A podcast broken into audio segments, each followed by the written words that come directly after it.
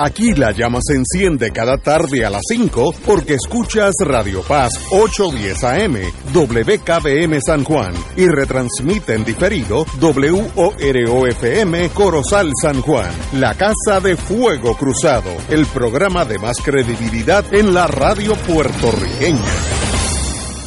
Esta emisora y sus anunciantes no se solidarizan necesariamente con las expresiones que escucharán en el siguiente programa. Son las 5 de la tarde, hora de escuchar Fuego Cruzado, el programa de más credibilidad en la radio puertorriqueña, en las voces de Ignacio Rivera y sus panelistas invitados con su discusión política dinámica e incisiva de los acontecimientos más importantes del momento. Fuego Cruzado comienza ahora. Es lunes, que hoy es lunes, es este 18 de julio, así que ya julio lo tenemos en la defensiva. Estamos aquí, hoy un día especial, tenemos a Juan Dalmao del Partido Independentista Puertorriqueño. Muy buenas, compañeros. Ignacio, saludos para ti, saludos para toda la red audiencia. Excuso a Fernando Martín, eh, que no pudo estar con, con, ustedes hoy, pero, pero yo vengo de, de bateador designado. Vamos a ver si, si puedo, si puedo. Do, doctor Catalá, muy buenas tardes. Muy buenas tardes a ti y particularmente a Juan Dalmao y a los radioescuchas, a todos. Bueno, tenemos como siempre los lunes y los viernes al doctor Cabanilla que está listo para darnos las buenas noticias, si es que hay alguna. Muy buenas, doctor Cabanilla. Bueno, Ignacio, saludos a todos. A sus órdenes. Aquí, pues, las noticias hoy son más buenas que malas. Qué bueno. Yo diría que son mejores que las del viernes pasado. Empezando por la tasa de positividad, que bajó a 29.01%. La cifra previa era 30.32. Está bajando, sí. Y entonces, eh, la gráfica del número de casos nuevos revela que en los últimos dos meses la incidencia está bajando gradualmente, eh, pero en la última semana parece haber llegado a una meseta, pero de, todo, de todos modos eso es más favorable eh, que, que, si estuviese estado subiendo, ¿no? porque ha bajado bastante y si la tasa de positividad eh, baja como parece ser el caso, yo me imagino que va a seguir bajando el número de casos nuevos, lo que llamamos de incidencia. En cuanto al número de muertos, eh, había estado bajando, pero en los últimos siete días eh, promedió 7.14 casos diarios de muertos, comparado con 6.0 en los siete días anteriores. Eh, así que realmente aumentó 19%, pero comparado con el aumento que les reporté el viernes pasado, en el programa del viernes pasado, que fue de 40%, pues realmente eh, bastante favorable el hecho de que, de que a pesar de que subió, eh, no subió tanto como había subido la semana pasada. Entonces la gráfica del número de casos ingresados al, al hospital eh, revela que el número de pacientes ingresados alcanzó su punto máximo hace dos meses y en los últimos 14 días comenzó a bajar parece estar bajando consistentemente. Se ha mantenido esa tendencia, así que eso también es una noticia buena. Y nosotros pues nos fijamos en cuanto a, para medir la seriedad de las infecciones, eh, por dos parámetros. Uno de ellos es el aumento eh, o disminución en, en, el número de, de pacientes que están admitidos a la unidad intensiva. Y en ese renglón hemos visto un aumento de más de 10 veces en los últimos tres meses, pero en los últimos 14 días está dando muestras de mejorar consistentemente, así que eso también es favorable. Y el otro indicio de la seriedad de las infecciones es el número de pacientes que están conectados a un respirador. Esto también había aumentado, pero en los últimos 10 días eh, comenzó a bajar. En resumen, eh, la tasa de posibilidad parece estar mejorando, el número de casos nuevos parece estar mejorando, el número de pacientes hospitalizados también, el número de pacientes admitidos a la unidad intensiva también parece estar dando muestras de mejorar y el número de pacientes conectados a un respirador también. La única noticia mala realmente es que el número de muertos subió, pero como les dije, subió menos que la semana pasada. entonces, en cuanto a la viruela del mono, que yo sé quiero hablarle de eso. ansiedad en el ambiente. Yo estaba escuchando un programa de radio en otra estación donde creo que estaban tratando de, que la gente se fuera en pánico, diciendo que habían ocho casos de viruela del mono en Puerto Rico y que el Departamento de Salud no estaba haciendo nada al respecto. Era una barbaridad lo que estaba pasando. Y realmente hay que poner las cosas en perspectiva, ¿no? Muy bien. El primer caso en Puerto Rico fue a finales de junio, o sea que llevamos menos de tres semanas y hemos tenido ocho casos en total, lo que corresponde o equivale a .27 casos por cada 100.000 habitantes. Digo por cada 100.000 habitantes para poder compararlo después con, Estados Unidos, ¿no? Porque no podemos comparar el número de casos en Puerto Rico con el número de casos en Estados Unidos, a menos que, que tomemos en consideración la población que tenemos .27 casos por cada 100.000 habitantes. Y en términos diarios estamos viendo .0125 casos por día por cada 100.000 habitantes. Entonces en Estados Unidos el primer caso fue el 18 de mayo, bastante antes que nosotros, y en dos meses se han reportado 1.814 casos, y eso equivale a .57 casos por cada 100.000 habitantes. En términos diarios ellos están viendo .027 casos por día, por cada 100.000 habitantes, lo que equivale al doble de Puerto Rico. Pero claro, hay que recordar que el primer caso de, Estados Unidos ocurrió un mes y medio antes que nosotros, así que ellos llevan ventaja. Pero lo que estoy tratando de decir es que realmente no que aquí las cosas estén, que se cayendo encima el cielo y que estamos dirigidos a una pandemia como la del COVID. Comparado con el COVID, este virus eh, realmente es casi nada términos de, potencial de contagio. Y no hay motivo para, para pánico. Eh, entonces, eh, yo creo que lo único que el Departamento de Salud tiene que hacer diferente, aparte de que, de que acaban de, acaba de ser una noticia en la, en la prensa, es que ya tienen la, la, la, vacuna de la viruela del mono ya está disponible en Puerto Rico, pero no es para todo el mundo. Obviamente no queremos vacunar a toda la población eh, para prevenir unos pocos casos, así que es para personas en alto riesgo, y alto riesgo pues se define eh, como personas que han estado en contacto eh, con, con alguien que es un caso probable o confirmado. Y también se hará disponible a personas de alto riesgo, que decir, personas mayores de 18 años, que en los pasados 21 días hayan tenido múltiples parejas sexuales, hayan tenido sexo con parejas desconocidos o sexo con personas que hayan presentado lesiones en la piel. Una de las cosas que yo creo que el Departamento de Salud debió haber hecho eh, es tratar de, hacer más hincapié en que esta infección es un problema que está concentrado mayormente en hombres que tienen sexo con hombres y se contaminan con las lesiones eh, de piel. Y eso pues yo creo que hay que hacerle énfasis. Yo creo que el Departamento de Salud probablemente no lo ha hecho por temor a que le eh, una reacción negativa el grupo de gays, pero realmente no, deberían ponerlo, explicarlo mejor.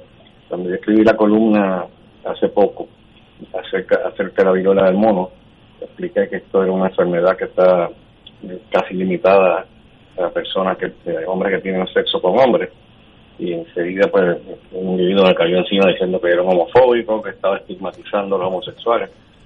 Realmente lo que, lo que estamos haciendo es tratando de alertarlos, porque muchos de ellos ni siquiera saben eh, lo que está pasando y que esta enfermedad eh, se limita mayormente a personas homosexuales y que deben protegerse y cuando vayan a tener sexo, pues estar seguro que la persona no tiene lesiones en la piel y tener mucho cuidado también con el sexo multitudinario, que se llama en inglés group sex. Pues, encontré el otro día que hay una página web donde uno puede entrar y ahí hace citas y puede tener sexo multitudinario. Así que eso pues es un factor de riesgo más importante y más serio para desarrollar la viruela del mono. Y eso yo creo que el Departamento de Salud le debe dar más, más énfasis. Estoy de acuerdo. Así que básicamente eso es lo que tenía que comentar. Eh, eh, ¿e- ¿existe o no una vacuna contra la viruela esta del mono? Porque he oído en la radio diferentes versiones. Sí existe, es la que, la que acaban de, de publicar hoy en la prensa, eh, que está disponible ya. Eh, básicamente va, es un virus eh, bien, bien parecido al, al virus de la viruela humana. De hecho, las personas que están vacunadas contra la viruela humana, estoy hablando de personas como nosotros que tenemos más de 50 años, pues, eh, nos, nos vacunaban en las escuelas. Sí, así es. Eh, pero a partir de 1972 creo que fue, dejaron de vacunar porque ya la viruela desapareció, en el mundo ya no, se, ya no existen casos de viruela pues, gracias a la vacunación. Y entonces eh, la vacuna que tienen ahora eh, disponible, eh, si no me equivoco, es todavía más específica para, para el virus de la viruela del mono. Pero como dije, la viruela, la vacuna de la viruela humana también protege. Muy bien. ¿Algunos? Sí, cómo no. Catalá, digo. Cabanilla, buenas tardes. Con la Paco. Mira, tú este, señalaste al principio que la, una de las buenas noticias que traías hoy es que la tasa de positividad ha bajado. Entonces, eh, me pregunto lo siguiente. Yo vi la fila que hicieron para el concierto de Bad Bunny, advertí que no, no había mascarilla ni nada, ¿no? Yo, eh, la fila para ver a Carlos Gardel no la hice porque no había nacido. Y la de Bad Bunny tampoco la hice porque ahora apenas estoy vivo. Pero me pregunto, con esa multitud, eran miles en esa fila, y ahora viene el concierto a fines de este mes, que es pronto dentro de par de semanas, y no el concierto, son como tres o alrededor de tres conciertos en el Coliseo, así que son miles de personas, ¿no? Sobre todo jóvenes, eh, presumo yo. Eh, eh, ¿Se corre algún riesgo con relación a esto o ya esto lo tenemos bastante dominado? Eh, yo diría que sí, que se corre riesgo. De hecho, eh, el primer este, brote grande eh, que hubo recientemente fue cuando el concierto, el último concierto de Bad Bunny, que la gente va y entonces les requieren estar vacunados para, para poder entrar, pero sabemos muy bien que la vacuna que tenemos ahora nos protege de morirnos y de hospitalizarnos, pero no nos protege tanto de infectarnos y estar vacunado pues no es suficiente. Además de eso, se quería que la gente se pusiera mascarilla, pero sabemos que ya todo el mundo se quitó la mascarilla y entonces empezaban a cantar y más cantando pues una forma fácil de diseminar el virus por la, por la microgota de la saliva, ¿no? De ahí después de ese concierto de Alboni aparecieron un montón de casos. Y Sí. aprovecho que está el licenciado Dalmau presente para a ver si él quiere comentar acerca de la, la última noticia de Bad Bunny. que acaba de salir que Bad Bunny no canta en inglés para cantar con artistas grandes. Ellos tienen que cantar en español para Sí. montarse con Bad Bunny. Que dice que, que Así, a- así Eso- es, así es. eso de cantar en inglés lo, lo que hace es eh, como aceptar que, que los americanos son superiores, algo así dijo. La transculturación, eh, y eso es una afirmación eh, nacional de, de un artista que, que aunque mis hijos son fanáticos de él, eh, yo no tanto, pero, pero sí, eh, por lo menos una afirmación nacional. Oiga, doctor, quería preguntarle algo, porque en el tema del COVID hubo una, una política pública de vacunación masiva, eh, pero no veo eso con lo de la viruela del mono. Eh, creo que apenas eh, hay 39 dosis que, que el Departamento de Salud ha, ha aprobado y que, y que creo que cerca de 700 eh, va- vacunaciones eh, adicionales están disponibles. U- ¿Usted anticipa que esto va a tener que a- a- eh, ser de una manera mucho más agresiva en su momento? Yo diría que no, porque eh, las probabilidades de que la, la viruela del mono se convierta en una pandemia, una pandemia eh, son bastante bajas eh, por dos razones. Primero, que el paciente que tiene viruela del mono eh, es, solamente capaz de, contagiar, contagiar a otros cuando ya tiene síntomas. Y eso pues hace mucho más fácil el aislar a esas personas. Por eso digo que hay que alertar a los homosexuales para que cuando tengan alguna lesión en la piel ellos mismos sean los primeros en, aislarse. Eh, mientras que el COVID, el problema mayor que, lo que, que imposible controlarlo bien, o que todavía lo hace imposible controlarlo bien, es el hecho de que tú puedes estar totalmente asintomático y estar eh, contagiando a otras personas con, el virus. Y lo otro es que el virus del COVID es mucho más contagioso eh, que el virus de, la viruela del mono. Como dije hace un ratito, la, la forma en que se contagia mayormente las personas, más que, más que a través de las microgotas de la saliva, es a través de contacto directo con, con las lesiones. Así que eso no, si uno, si uno ve a alguien con, con, lesiones en la piel, pues debe alejarte lo más posible, no vaya a ser que tenga la viruela del mono, ¿no? Pero tú no puedes identificar a alguien con COVID de la misma forma. Yo dudo mucho que esto se convierta en una pandemia. Ya esto lleva varios meses desde que apareció el primer caso en Estados Unidos y hasta ahora ha habido 1.814 casos nada más. realmente comparado con COVID es obviamente mucho menos contagioso. Así que yo creo que la, vacuna, yo creo que la, deben reservar para personas eh, que están en alto riesgo, que es lo que, está, lo que acaban de anunciar hoy en el Departamento que, que, repasando, doctor, usted dice que es de 18 años en adelante. Sí. Ok. Cabanilla, este, bueno, un comentario al cárcel sobre el idioma que no es mío, sino, sino de, de Borges, que decía que el idioma no es una serie de símbolos ni de mecanismos de comunicación, es mucho más que eso. Es una tradición y una visión de mundo. Y perder una visión de mundo es uno perder su propia personalidad. Así que eh, muy muy acertado el comentario de usted. la, identidad. Ahora, la, lo que te quería comentar ah, eh, en el campo de la salud, Cabanilla, es que leí, eh, creo que es un parte de prensa de la Organización Mundial de la Salud, que dice que con el énfasis y los, recursos que se utilizaron para las vacunas del COVID y para combatir el COVID durante los últimos, qué sé yo, dos años, ha habido un descuido en, las vacunas para, sobre de, de, carácter más general, sobre todo las, las vacunas regulares que se le ponen a los niños. Y entonces estaban anticipando las consecuencias que eso podría tener. Y me parece que es un tema interesante. Sí, definitivamente. Yo no, estaba consciente que estaba ocurriendo eso, pero no me extrañaría porque creo que la gente ya como que están cansados de las vacunas. Y no sé si las madres quizás este, están padeciendo de eso también y no están llevando a los hijos a vacunarse regularmente, lo cual sería un gran error. Pues entonces podríamos tener en vez de una pandemia, tener, tener una o dos pandemias eh, adicionales que hay que, hay, que tener eh, cuidado no, no abandonar las vacunas regulares.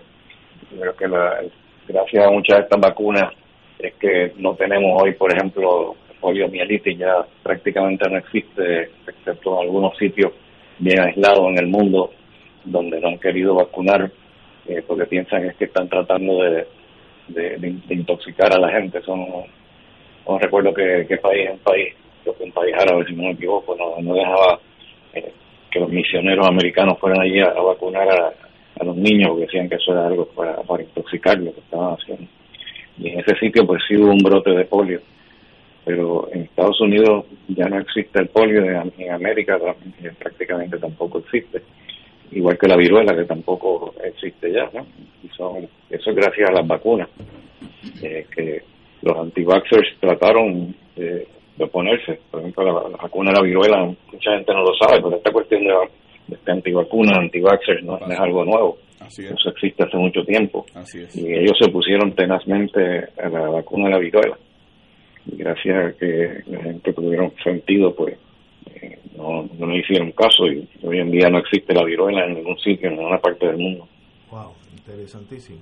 Pero la, verdad es que el COVID ha tenido muchos efectos colaterales, como los que estábamos mencionando en la salud, pero también efectos colaterales en, en la economía, efectos eh, y, y, efectos colaterales políticos, esa división política, por ejemplo, muy tajante en Estados Unidos entre republicanos y demócratas, pero también a veces definido en términos de Baxter y anti-Baxter o, la actitud que asumen ante el COVID. han sido muchos los efectos sociales de este fenómeno. No, hemos hablado de otros efectos más, por ejemplo, la, epidemia de violencia o la pandemia de violencia que ha ocurrido en el mundo entero después de la, después del COVID.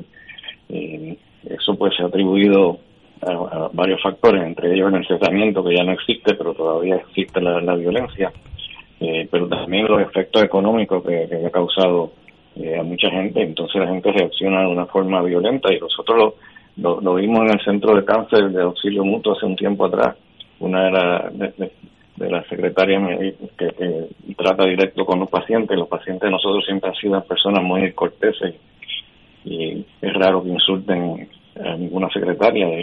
Y ella se me quejó hace un tiempo atrás de que la gente estaba comportándose de una forma violenta, insultándola y que, ella creía que, bueno, ella no sabía qué es lo que estaba pasando, pero después entonces yo leí que estaban ocurriendo incidentes así violentos, empezando por en los aviones, ¿no? Gente que, que si la azafata le requería que se pusiera mascarilla y ellos no querían ponérsela, entonces se, se, ponían a pelear con la azafata y uno de ellos me metió un puño, le tumbó los dientes a una azafata.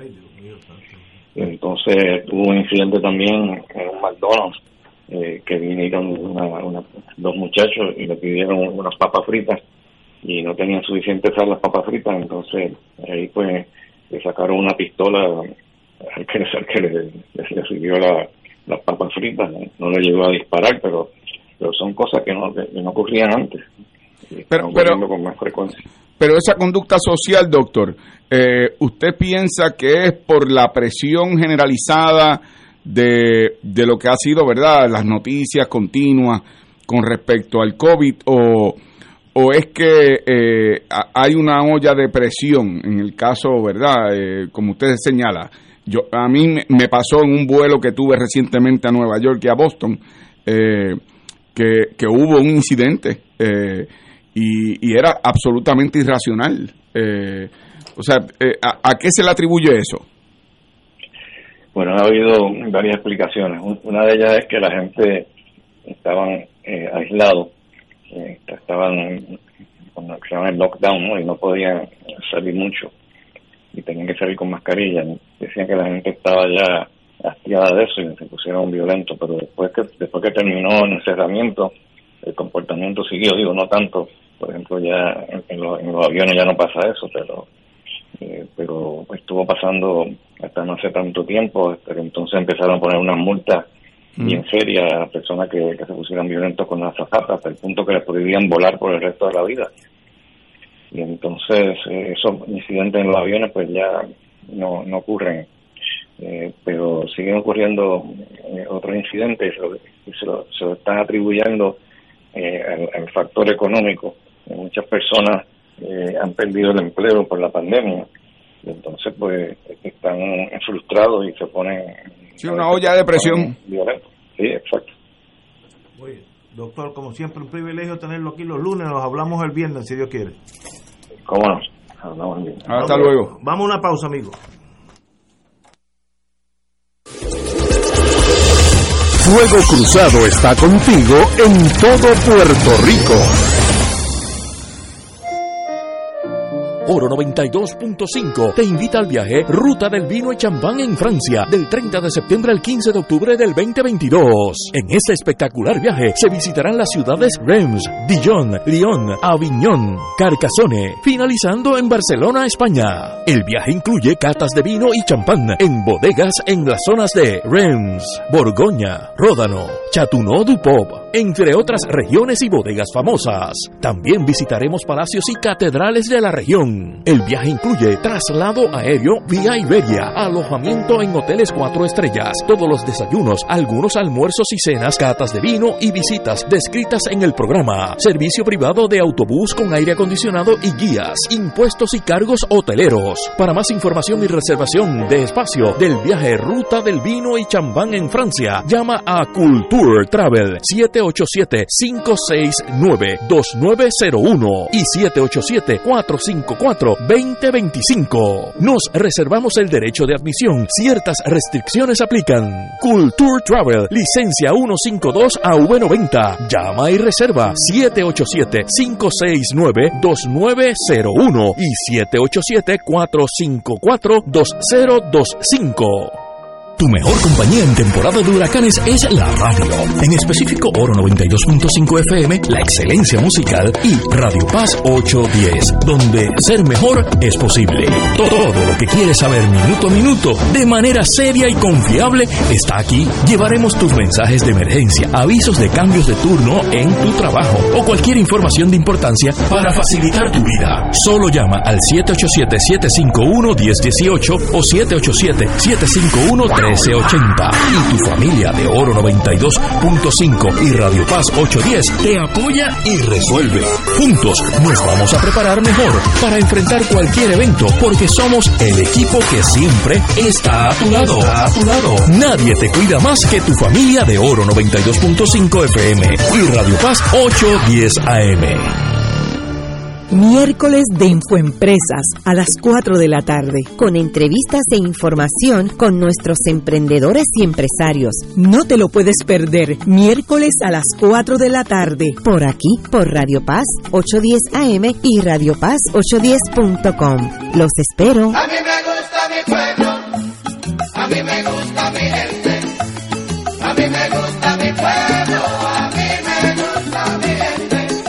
Autocontrol, tu carro, tu mundo, de lunes a viernes de 5 a 7 de la noche, en Oro 92.5 FM. Comparte este mensaje con los tuyos. Autocontrol, tu programa favorito por Oro 92.5, de lunes a viernes de 5 a 7 de la noche.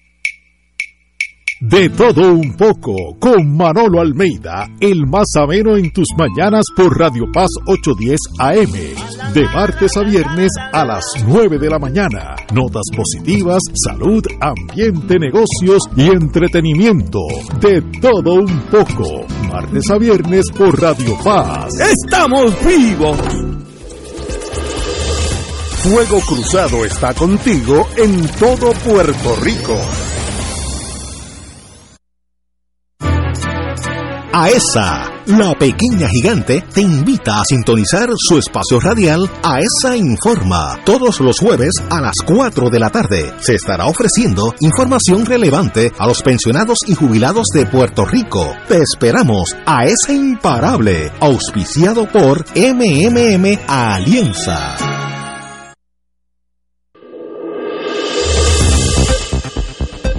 Y ahora continúa Fuego Cruzado.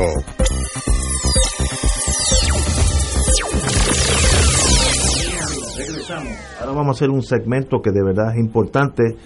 Yo lo leí anoche, eh, toda, todo el domingo, me interesó muchísimo. Y estamos hablando de una carta pastoral. Se va a dirigir a ustedes el arzobispo metropolitano de San Juan, Roberto Octavio González, en torno a la implementación en la arquidiócesis de San Juan de Puerto Rico, la, la carta encíclica Laudato Si del Santo Padre Francisco sobre el cuidado de la casa común. Cuando hablan de la casa común es Puerto Rico, no, no es nuestra patria. Muy buenas tardes, señor arzobispo. Sí, buenas tardes, eh, Ignacio, y a todos los que me escuchan. Es privilegio tenerlo aquí. El mío. Tengo, tengo an- antes de que usted se dirija al- a Puerto Rico, tengo que leer una oración de uno de los que colabora con su señoría, el doctor. Casi no oigo, casi no puedo oír. Ok, eh, y ahora, ¿mejor? Ahora es mejor. Muy bien. El doctor Daniel Colón Ramos se, se, se expresa en torno a esta carta pastoral, cito, es puntal y de gran beneficio para nuestro planeta y nuestro Puerto Rico que la Iglesia Católica recoja en esta carta pastoral los frutos del conocimiento científico para hacer un llamado a que a lo que el Papa Francisco ha denominado la conversión ecológica que eh, que este lazo entre que este lazo entre la ciencia y la fe florezcan en, en nuevo en un nuevo despertar de nuestra ciencia ecológica, un llamado a ampliar nuestro conocimiento sobre el tema ambiental. Extraordinario resumen. Diga usted, señor arzobispo. Pues ciertamente es el corazón de la carta pastoral. Un llamado, como lo hace el Papa Francisco, a un cambio de mentalidad, a un cambio de estilo de vida ante nuestra relación o interrelación eh, con la naturaleza. Y esto requiere una conversión, un cambio profundo eh, ecológico, una conversión ecológica. Es decir, según lo, explica el Papa, llevamos realmente siglos y sin atender esta relación con la naturaleza. Y lamentablemente no hemos estado conscientes de la vitalidad de la, relación es tan necesaria para eh, la salud, el bienestar del planeta Tierra nos vemos ahora en una crisis de sobrevivencia. O sea que eh, el planeta Tierra se encuentra en un momento decisivo para su futuro, el futuro de su. De, su vida, de su pueblo. El, en, en la tercera sección de esta carta pastoral, eh, lee, digo, estoy eh, este, resumiendo, lo que está pasando en nuestra casa común, esa es Puerto Rico, nuestra casa común. Cinco temas. Contaminación del medio ambiente y cambio climático, conservación del recurso vital del agua, pérdida de biodiversidad, disminución de la calidad de vida, desigualdad global y cambio climático. Que eso, esta carta pastoral está dirigida a, estas cosas tan importantes en nuestra vida personal y, yo desconocía, a decirle verdad, soy muy honesto con su señoría, desconocía que las cartas pastorales entraban en estos temas reales de la vida día a día, así que en eso lo felicito, diga usted. Bueno, hemos querido realmente seguir el ejemplo y el estilo del Papa Francisco. Eh, ha sido muy cercano a, a los dramas, al drama humano.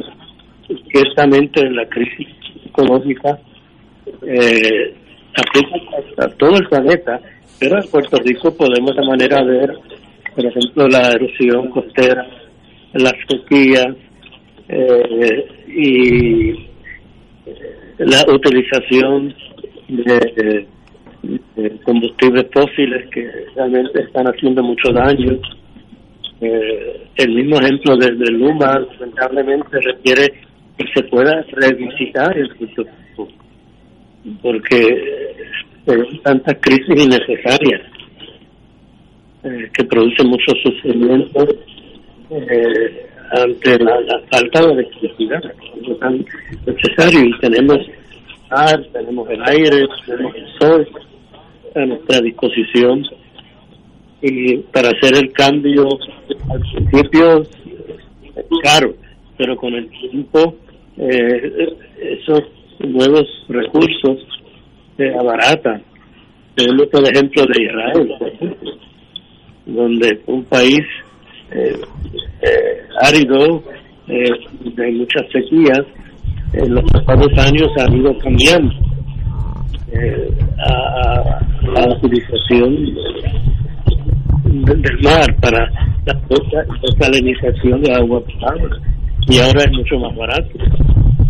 Pues aquí estamos rodeados de mar, estamos rodeados, estamos cerca del sol, eh, tenemos una obligación realmente moral de mejorar la calidad de vida de los eh, uno de los temas en la página 30 de esta carta pastoral, y yo aprendí una lección que no lo había pensado jamás, es que Vieques ha sufrido 60 años de daños graves al medio ambiente por, la, por el campo de tiro. Uno de los escenarios de guerra modernos más catastróficos y prolongados del mundo. Y es verdad, porque la guerra, por lo menos en Europa, duró 5 años y, cesó el bombardeo. Vieques estuvo 60 años bajo bombardeo, que es, es 20 veces la Segunda Guerra Mundial en torno al daño ecológico, ¿no? Eh, y eso, pues, en la carta pastoral toca esos temas que me llamó la atención a tan profundo eh, cometido de la Iglesia Católica con el ambiente, que eso es la, belleza de esta carta pa- pastoral. Pues eh, sí, el Papa Francisco fundamenta su encíclica en la espiritualidad de San Francisco de Asís. Eh, tenía la costumbre de hablar del hermano Sol, hermana Luna, decir, eh, respiraba con la naturaleza de tal manera que se sentía unido y vivía eh, como si el planeta fuera parte de su familia.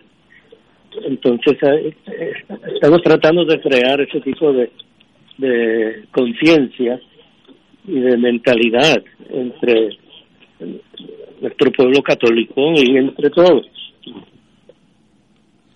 Extraordinario. Hay un, una Hablando de, de Vieques, que usted ya mencionó, los bombardeos duraron aproximadamente 60 años. Increíble. Lo, lo, lo, lo, lo más concreto de, de, ese, de esos ejercicios militares eran que se bombardeaba simultáneamente desde el aire, desde el mar y desde la tierra. Algo parecido había sucedido también en, Hawái y cuando empezaron esos ejercicios militares debido a, a las protestas del pueblo, eh, se tardaron casi 60 años en limpiar las playas, en purificar la tierra. Es decir, eh, todavía nos queda eh, que- nos queda mucho por hacer para que en Vieques y Culebra logre una purificación de esa tierra. de ac- acorde. Eh, también tocan el tema de ecología integral. Todo está conectado. Casi no oigo. Eh, eh, estábamos hablando también en, la, en, en esta carta pastoral, se toca el tema de ecología integral. Todo está conectado porque hay un vínculo entre los aspectos ambientales y sociales y humanos que no se puede romperse, que nosotros, el ser humano tiende a desligarse de esas, de estar por encima. Aquí ustedes usan la palabra antropocentrismo, que nosotros nos antropocentrismo creemos que estamos por encima de estos de, esta eh, esta conexión con la con la eh, el medio ambiente Ese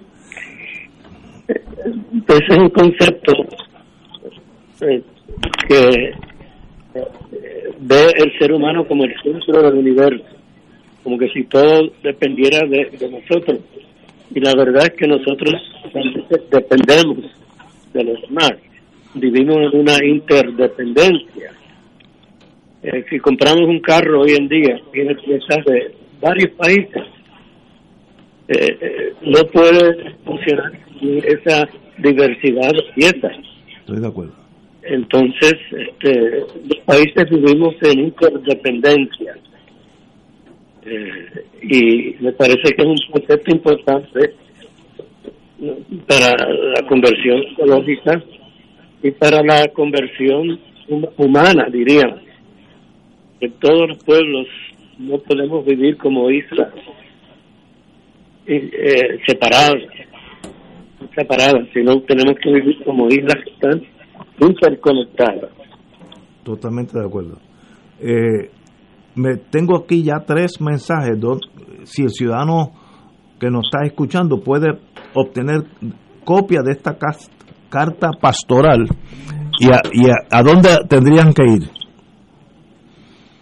Bueno, yo sé que está en la página web del periódico El Visitante el visitante sí y, y- sí, y creo que estará también en la página web de la diócesis de Jujuá. Ok, yo, yo, yo dirijo a, lo- a los que me están em- oyendo que visiten el visitante eh, en, en el internet y ahí va a estar. Sí. Muy bien. Pues, eh, don Roberto Octavio González, arzobispo del Metropolitano de San Juan, de verdad que aprendí muchísimo de la carta pastoral. Yo fui, me quedé, lo estuve hablando con mi esposa, de verdad que fue un, nuevo despertar a, a lo a los relacionados que está la Iglesia Católica con el ambiente, lo felicito y yo creo que por ahí debemos ir todos. Así que un privilegio haber estado con usted. Pues gracias por la oportunidad. El privilegio ha sido nuestro. Muchas bendiciones para él y para todos. Muchas gracias, muchas gracias. Vamos a una pausa, amigo. Fuego Cruzado está contigo en todo Puerto Rico. 2.6 millones de autos en Puerto Rico. Algunos de ellos con desperfectos. Autocontrol. Tu carro. Tu mundo. Tu mundo. Tu mundo. Ahora, de 12 del mediodía a 3 de la tarde. Por Radio Paz 810 AM y Radio Paz 810.com. Fuego Cruzado, el programa de más credibilidad en la radio puertorriqueña, es ahora la tribuna abierta de análisis noticioso, con diversas perspectivas que exploran el trasfondo de lo que acontece a diario y cómo nos afecta. Escucha Ignacio Rivera y sus panelistas invitados de lunes a viernes en Fuego Cruzado en transmisión diferida a las 10 de la noche por Oro 92.5 FM.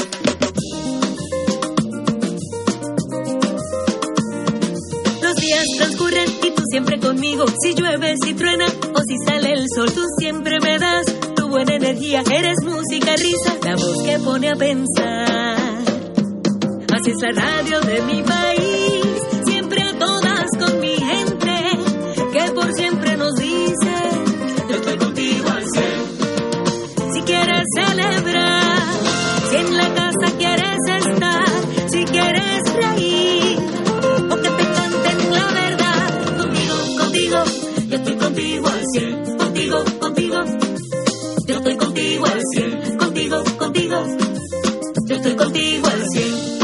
100 años de la radio. Y no hay más nada. Pa' que tú lo sepas. Y donde quiera. Cómprame un sistema solar y escúchame aquí en Radio Paz. Todos los viernes a las 4 y 30 de la tarde. Te espero para que me cuentes tus inquietudes acerca de placas solares con baterías. Comunícate conmigo. Soy Luis Enrique al 787-536-7938 de Solar Store. Cómprame un sistema solar. Y ahora continúa Fuego Cruzado.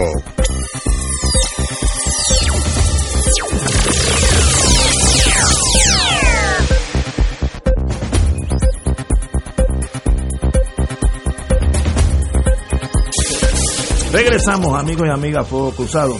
Eh, aquellos que quieran obtener eh, copia de esta carta, car- carta pastoral, que tiene unas 60 páginas, eh, extraordinario en torno al ambiente, eh, es el visitante, pongan en, en- en la computadora, buscan el visitante y ahí, ahí va a salir el periódico y ahí lo pueden accesar. Es bien fácil.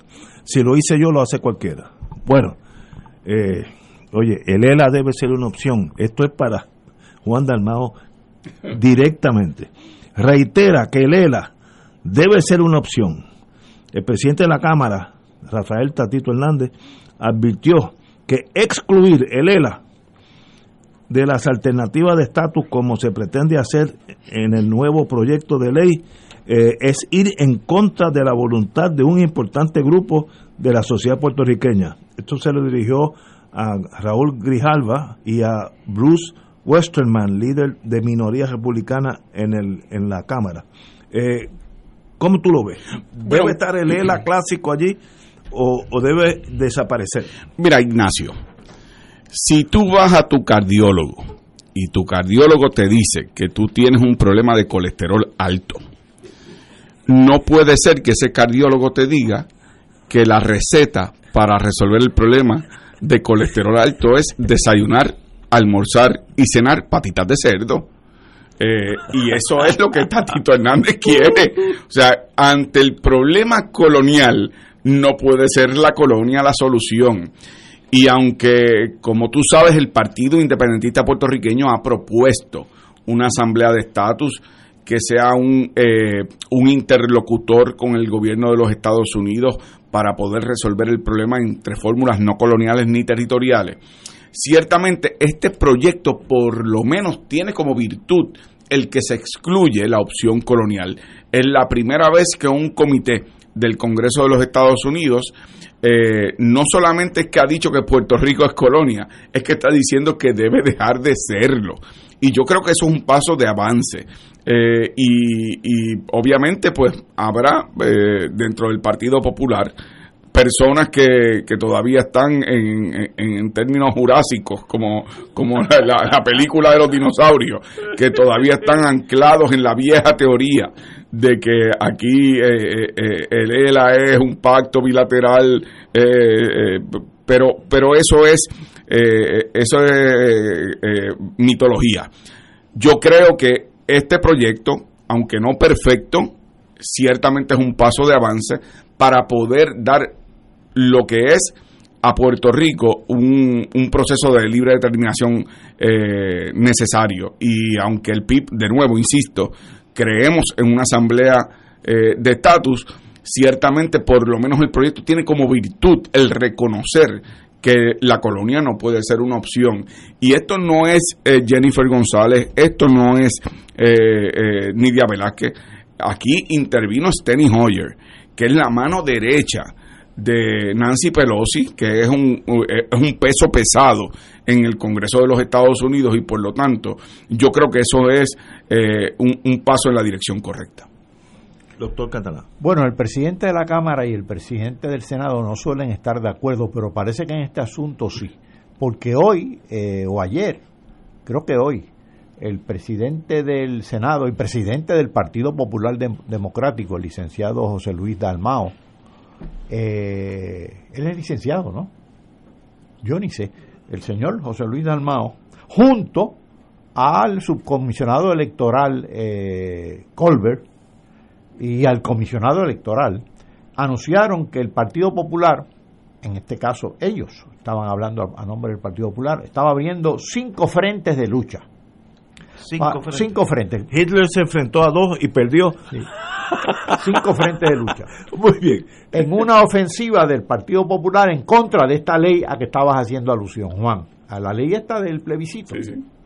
Eh, yo recordé cuando abrieron lo de los, por cierto, los cinco frentes de lucha son pues la Comisión de Recursos Naturales en la Cámara, el Pleno de la Cámara, el Senado Federal y acá en Puerto Rico habrá dos o tres. Yo los conté y no me salía muy bien el conteo, pero eh, de alguna manera ellos los darán a conocer. A mí me llamó la atención porque hace poco José Luis Dalmao había anunciado una reunión de la Junta para primero reorganizar la Junta, pero segundo estaban proponiendo una especie de consulta acá en Puerto Rico a, su, a las huestes populares con relación al Estado Libre Asociado. Y el Estado Libre Asociado que ahora ellos defienden no es ni culminado ni mejorado, es territorial. Insisten en eso de territorial. Tal parece que quieren estar bajo la cláusula territorial la que le dio vida precisamente a la Junta eh, y a la ley promesa. A mí me pareció, me recordé el pasaje del Quijote donde Sancho le grita a, a, Don Quijote, no son gigantes, que son molinos. En aquel caso se trataba de molinos de viento. Pues a mí me da la impresión de que el presidente del partido está con una espada en la mano batiendo el viento porque es puro viento el Estado Libre Asociado, que es, como tú acabas de decir, el problema, no la vía de solución. Y segundo, todos sabemos que esa legislación en la Cámara no va a prosperar. Presumo yo que entonces el, el presidente del Partido Popular se va a atribuir como victoria la, el descajilamiento de esa, de esa ley que sabemos que por la oposición a la estadidad, sobre todo, que existe en Estados Unidos en general y en el Congreso en particular, eh, pues se va a descajilar. Así que a mí me parece esto, más que un frente de lucha a favor de Puerto Rico o en contra de una legislación, son frentes de lucha para tratar de validar el liderato actual del Partido Popular en un momento crítico para esa, esa agrupación política. Mira, mira Ignacio, yo, yo te voy a decir lo siguiente. Si hace 20 años eh, este debate se da, eh, pues todavía podía haber eh, personas que pensaran dentro del Partido Popular con una cara seria que el Estado Libre Asociado era una opción o, o que había algún mecanismo de desarrollo entre comillas. Pero después de que las tres ramas constitucionales de los Estados Unidos, tanto la rama ejecutiva como la rama legislativa en el Congreso, con la aprobación de la ley promesa, como describe Paco, eh, y el Tribunal Supremo eh, en los casos de Sánchez Valle y Aurelius, eh, han dicho con todas sus letras que el Estado Libre Asociado es un estatus territorial, no incorporado, sujeto a los poderes plenarios del Congreso, tanto así que el presupuesto que se va a aprobar, que se aprueba ahora, que se aprobó, lo impone una Junta de Control Fiscal que nadie eligió, por definición antidemocrático. Y por lo tanto, el que todavía haya personas dentro del Partido Popular, y creo que de su liderato, yo pienso que la gente de abajo, la gente de a pie, está muy consciente que ese no es un estatus. Eh, verdad viable y que, y que no puede continuar siendo lo que es pero pero que de su liderato haya personas todavía defendiendo la colonia a perpetuidad como si fuera un derecho eh, natural, un derecho humano, eh, me parece a mí que es antihistórico.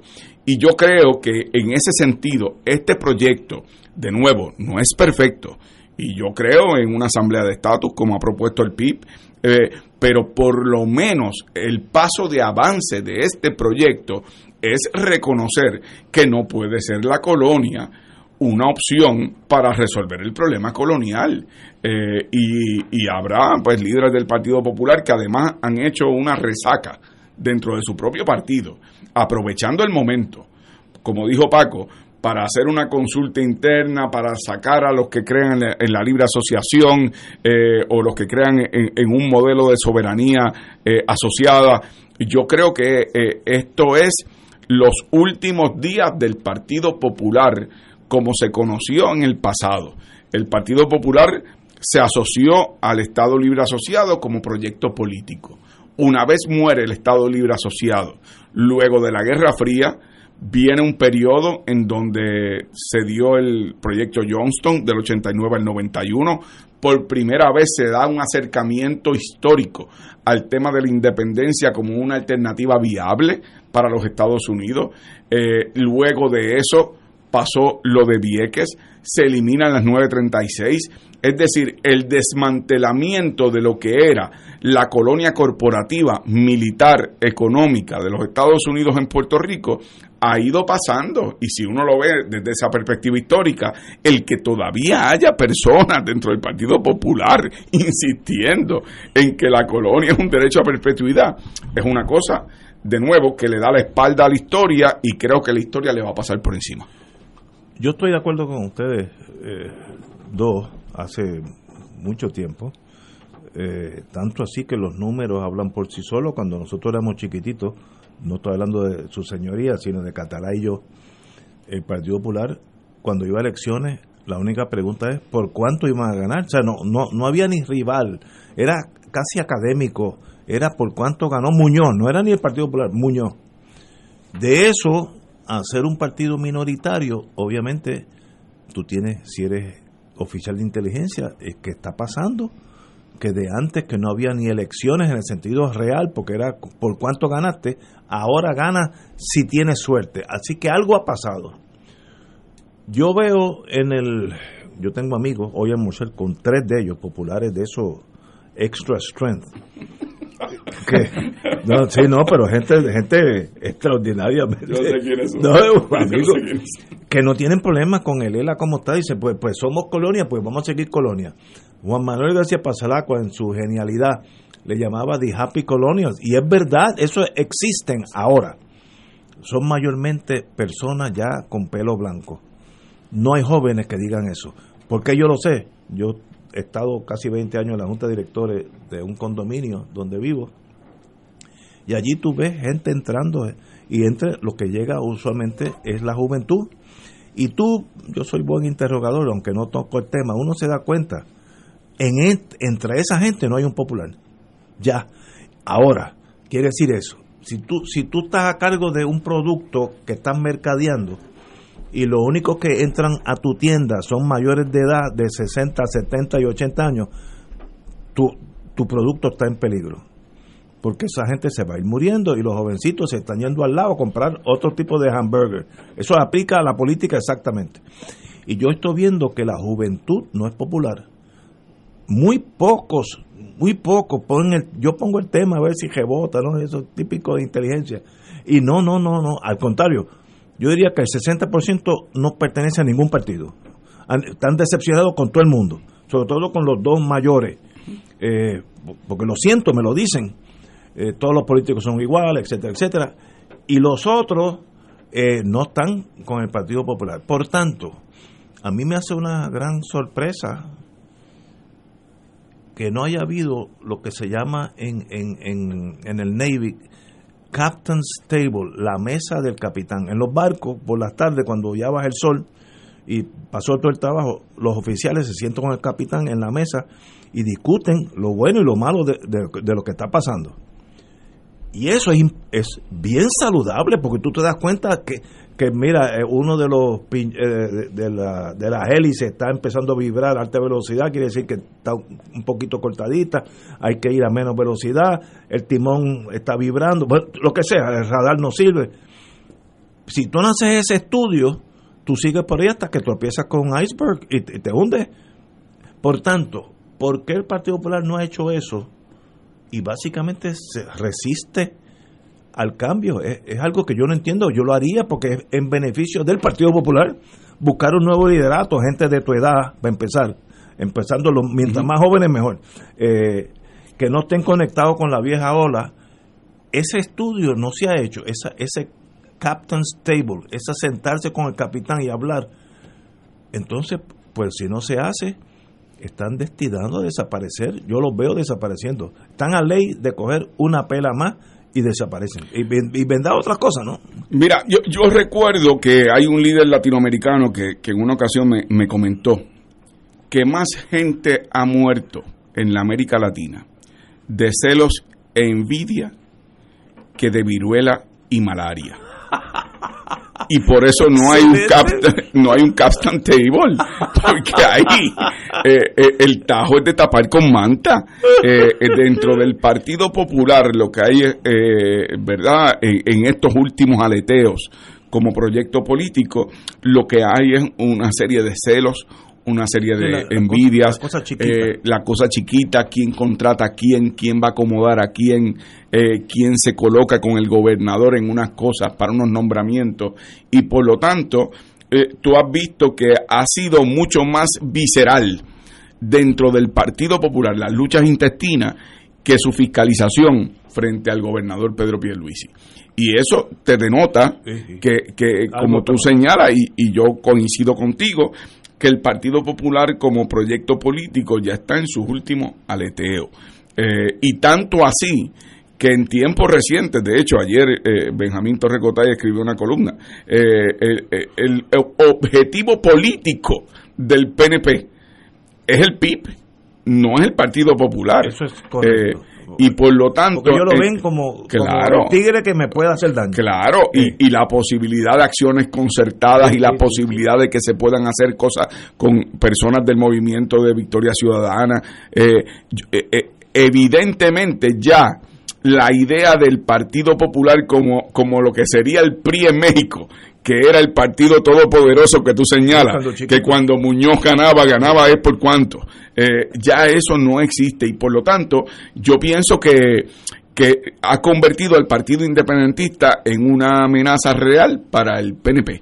Eh, y, y- y en eso pues eh, tendremos que hacer verdad Eh, los ajustes correspondientes para podernos enfrentar a esa realidad pero yo creo que, que, que eso es una realidad política Tenemos que ir a una pausa, son las 18 horas, aquellos que son militares, así que ya mismo regresamos con Juan Dalmao.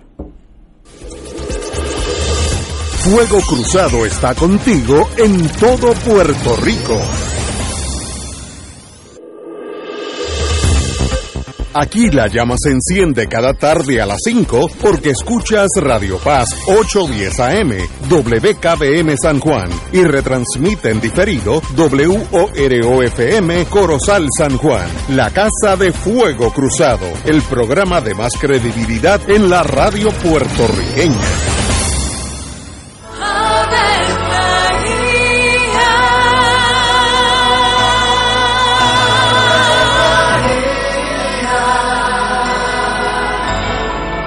El ángel del Señor anunció a María. Y ella concibió por obra del Espíritu Santo. Dios te salve María, llena eres de gracia, el Señor es contigo. Bendita tú eres entre todas las mujeres, y bendito es el fruto de tu vientre Jesús. Santa María, Madre de Dios, ruega por nosotros pecadores, ahora y en la hora de nuestra muerte. Amén. He aquí la esclava del Señor. Hágase en mí según tu palabra. Dios te salve María, llena eres de gracia, el Señor es contigo. Bendita tú eres entre todas las mujeres, y bendito es el fruto de tu vientre Jesús. Santa María, Madre de Dios, ruega por nosotros pecadores, ahora y en la hora de nuestra muerte. Amén. Y el Verbo se hizo carne. Y habitó entre nosotros. Dios te salve María, llena eres de gracia, el Señor es contigo. Bendita tú eres entre todas las mujeres, y bendito es el fruto de tu vientre Jesús. Santa María, Madre de Dios, ruega por nosotros pecadores, ahora y en la hora de nuestra muerte. Amén. Ruega por nosotros, Santa Madre de Dios. Para que seamos dignos de alcanzar las promesas de nuestro Señor Jesucristo. Oremos. Derrama, Señor, tu gracia sobre nosotros, que por el anuncio del ángel hemos conocido la encarnación de tu Hijo, para que lleguemos por su pasión y su cruz a la gloria de la resurrección, por Jesucristo nuestro Señor. Amén. Gloria al Padre, al Hijo y al Espíritu Santo. Como era en un principio, ahora y siempre, por los siglos de los siglos. Amén.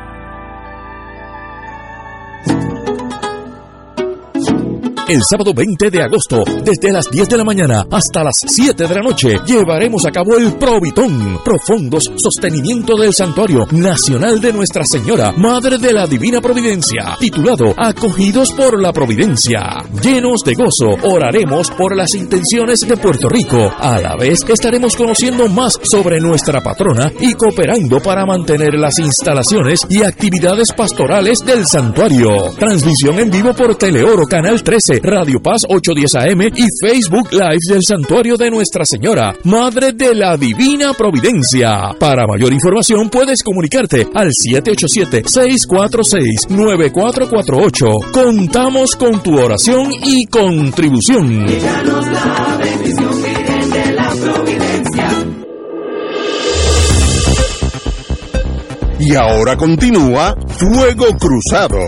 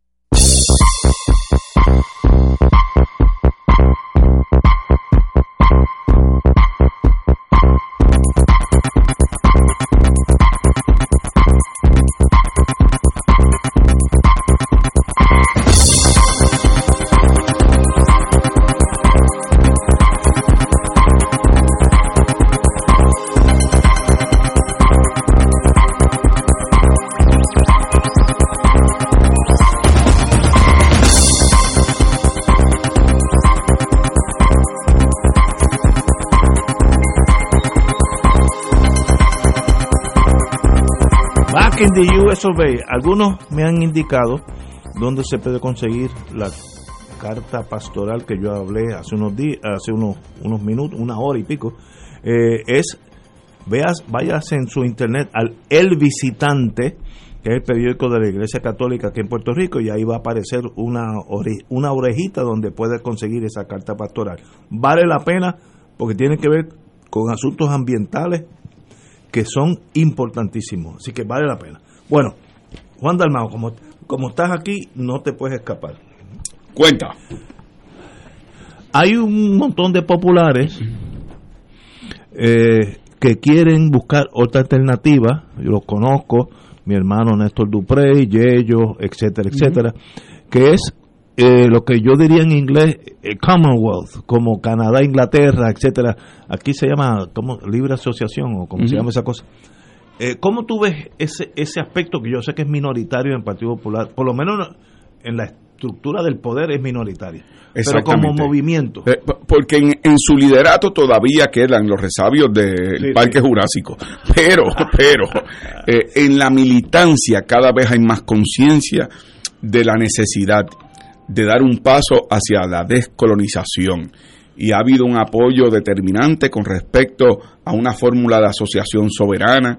Eh, yo creo en la independencia, pero en el proyecto de Patria Nueva, cuando yo lo presenté en las pasadas elecciones, lo que yo le presenté al país es la alternativa no solamente de un gobierno limpio, de un gobierno honesto, de un gobierno, ¿verdad?, eh, efectivo, pero además el que haya un proceso de descolonización por medio de una asamblea de estatus donde democráticamente los puertorriqueños y puertorriqueñas van a poder escoger entre fórmulas no coloniales y no territoriales y que sirva esa asamblea de estatus como un interlocutor ante el gobierno de los Estados Unidos y que los Estados Unidos tengan que responder en un proceso de transición en cada una de esas opciones, las que sean viables, las que sean plenamente democráticas.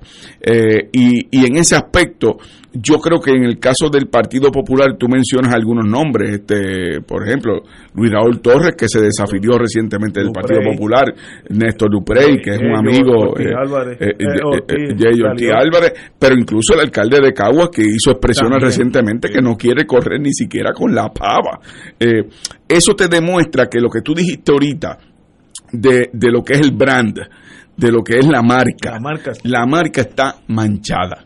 Eh, la pava como proyecto político, eh, el Partido Popular Democrático, que en su momento pudo haber tenido su, ¿verdad? su, su proceso eh, social, económico, pero, pero ya hoy día, cuando las tres ramas de gobierno del, del gobierno de los Estados Unidos ha dicho que el Estado Libre Asociado es un territorio no incorporado sujeto a los poderes plenarios del Congreso. Pero no solamente lo dice, sino que además se impone con la ley promesa y nos impone una Junta de Control Fiscal. Pero no solo eso, sino que ahora hay una un comité congresional que está diciendo no es que son colonias, es que deben dejar de serlo y excluyen al ELA territorial como una opción eh, en un proceso de descolonización. Yo creo que esos son, eh, ¿verdad?, los vientos de estos tiempos. Eh, y, y por lo tanto, cuando uno lo mira en el marco histórico, Ignacio, yo sé que a veces vemos las cosas en Puerto Rico de una forma muy inmediata, pero esto comenzó con la caída del bloque soviético. Puerto Rico dejó de ser un bastión geopolítico, militar y económico para los Estados Unidos. Luego se eliminan las 936. Se da el proyecto Johnston. Se da el proyecto en donde se ve la independencia como una opción viable de desarrollo económico. Luego de eso ocurre Vieques, pero no solamente es que se van de Vieques con, la desobediencia civil, el año de Rubén Berrío, eh, ¿verdad? Eh, eh, en la playa Gilberto Concepción de Gracia, pero además de eso, el que se fueron de Rubén Roads. ¿Cuándo tú te ibas a imaginar? ¿Tú te acuerdas del proyecto Johnston? Yo recuerdo que el proyecto Johnston tenía la eventual desmilitarización de Puerto Rico y Puerto Rico se desmilitarizó antes de que se diera un proceso de libre determinación. O sea que yo pienso que cuando uno mide las cosas como se, ve, se pueden ver en su justa perspectiva histórica, yo pienso que Puerto Rico va camino eh, a superar su régimen territorial colonial. Y yo aspiro a que sea por medio de la independencia democrática, por, por el, voto de los puertorriqueños, eh, pero, pero te, te quiero insistir en que el proyecto de Patria Nueva es un proyecto de buen gobierno, pero además de eso, de impulsar un proceso de libre determinación donde los Estados Unidos tengan que responder por medio de una asamblea de estatus a lo que son los reclamos del pueblo de Puerto Rico. ¿Y los muchachos que están en esta libre asociación son primos de ustedes? Bueno, eh, yo, yo tengo... o qué tan lejos? Yo te puedo decir, Ignacio, que yo tengo excelente relación con tú mencionaste varios nombres, pero pero vamos a, ¿verdad? El elefante en la sala. Tú sabes que yo he tenido comunicaciones con el licenciado Manuel Natal. Yo creo que hay un potencial de, de llegar a unas acciones concertadas eh, no solamente en el marco electoral, en otro marco eh, inmediato, por ejemplo, ahora en agosto cuando se vea la, reforma eh, electoral, entre otros temas. nosotros en el Partido Independentista tenemos la mayor actitud de apertura para lograr captar la imaginación del país en un apoyo contundente. Y por eso es que has visto que el PNP se ha dedicado en los últimos meses a un ataque directo al Partido Independiente puertorriqueño. Cuando no era porque yo iba a las escuelas superiores, porque me invitaban, no era que yo me metía allá a la fuerza, pero me invitaban, no, no invitaban a PNP ni a Popular, me invitaban a mí, ¿qué voy a hacer? Eh, cuando no era porque sacan las fotos, que si Maduro, que si eh, eh, Fidel, lo que fuera. Llevan meses en una campaña en contra del Partido Independentista puertorriqueño y por lo tanto es porque nos ven a nosotros como una amenaza política. El PIB sacó 14% de los votos en las pasadas elecciones, algo inédito en la historia del Partido Independentista puertorriqueño y del movimiento eh, independentista después de la eh, segunda mitad del siglo pasado y principios de este siglo. Y además de eso, la posibilidad de acciones concertadas con un partido político que sacó también 14% de los votos, que es el movimiento Victoria Ciudadana. Somos una amenaza. Ahí hay 28 entre los dos. Así es, y el Partido Popular sacó 31 y el gobernador electo sacó 32. y no están mejor hoy de lo que estaban ayer. No, no, el Partido Popular está muchísimo peor. Por eso. Obviamente, está eh, desgastado. No, no. Y, y, por lo tanto, eh, o sea, eh, ese es el cuento cuando tú fuiste fiscal, Ignacio. Eso es como cuando tú tienes a un abogado de defensa que tiene al lado al cliente y el fiscal está haciendo un alegato muy airado en contra de tu cliente y el cliente se viene y dice, oye, e-, ese fiscal me quiere meter preso. Y el abogado le dice, pues para eso está ahí, por eso es fiscal. Y entonces eso es lo que hemos visto del PNP en su desesperación política con respecto al Partido Independentista puertorriqueño y las posibilidades de acciones concertadas de cara a las próximas elecciones eh, y las cosas no se van a poner mejores. Eh, ahora digo yo, estamos eh, en, en otro tipo de nivel y, eso es algo que el partido tiene que, tiene que ir ajustándose. Compañero El Partido Popular Democrático se quedó sin futuro y sin presente. Hizo una apuesta. Igualó el Estado Libre Asociado, o lo que ellos llamaban Estado Libre Asociado, que no es otra cosa que la colonia, con la llamada unión permanente. Pero la única unión permanente es realmente la estadidad. Por lo, tanto, por lo tanto, el Estado Libre Asociado se concibió como paso hacia la estadidad realmente. ¿Quiénes quedan en el Partido Popular? Los colonizados que ven en la, en la estadidad la culminación de la colonia, exactamente, unión permanente. Pero no únicamente se quedó sin proyecto político, porque ese proyecto político lo tiene, es campo ocupado, lo tiene ocupado el PNP con la estadidad se quedó sin proyecto económico. ¿Cuál es el proyecto económico del Partido Popular? El mismo del PNP, la dependencia los fondos federales. ¿Ha, ha dicho otra cosa el Partido Popular en los últimos años? No apoyaron el PNP y el Partido Popular, ambos, la Junta de Supervisión Fiscal. Entonces, ¿en qué se distinguen? En nada. Es lógico que entonces haya unos, unas personas que creen en una alternativa soberana para Puerto Rico, una salida que no sea la estadidad en el Partido Popular, que se hayan visto obligados a salirse del Partido Popular y los que no se han salido deben estar por hacerlo. Esos son los creyentes en la soberanía, ya sea la libre asociación o la independencia, naturalmente el Partido Popular, el Partido Independentista tiene su programa coherente con la independencia. Los de la libre asociación lo están configurando, lo han estado configurando. Tú mencionaste los nombres. Deben ser los más ofendidos con la actitud del Partido Popular, más que nadie, porque realmente el Partido Popular les ha dado la espalda.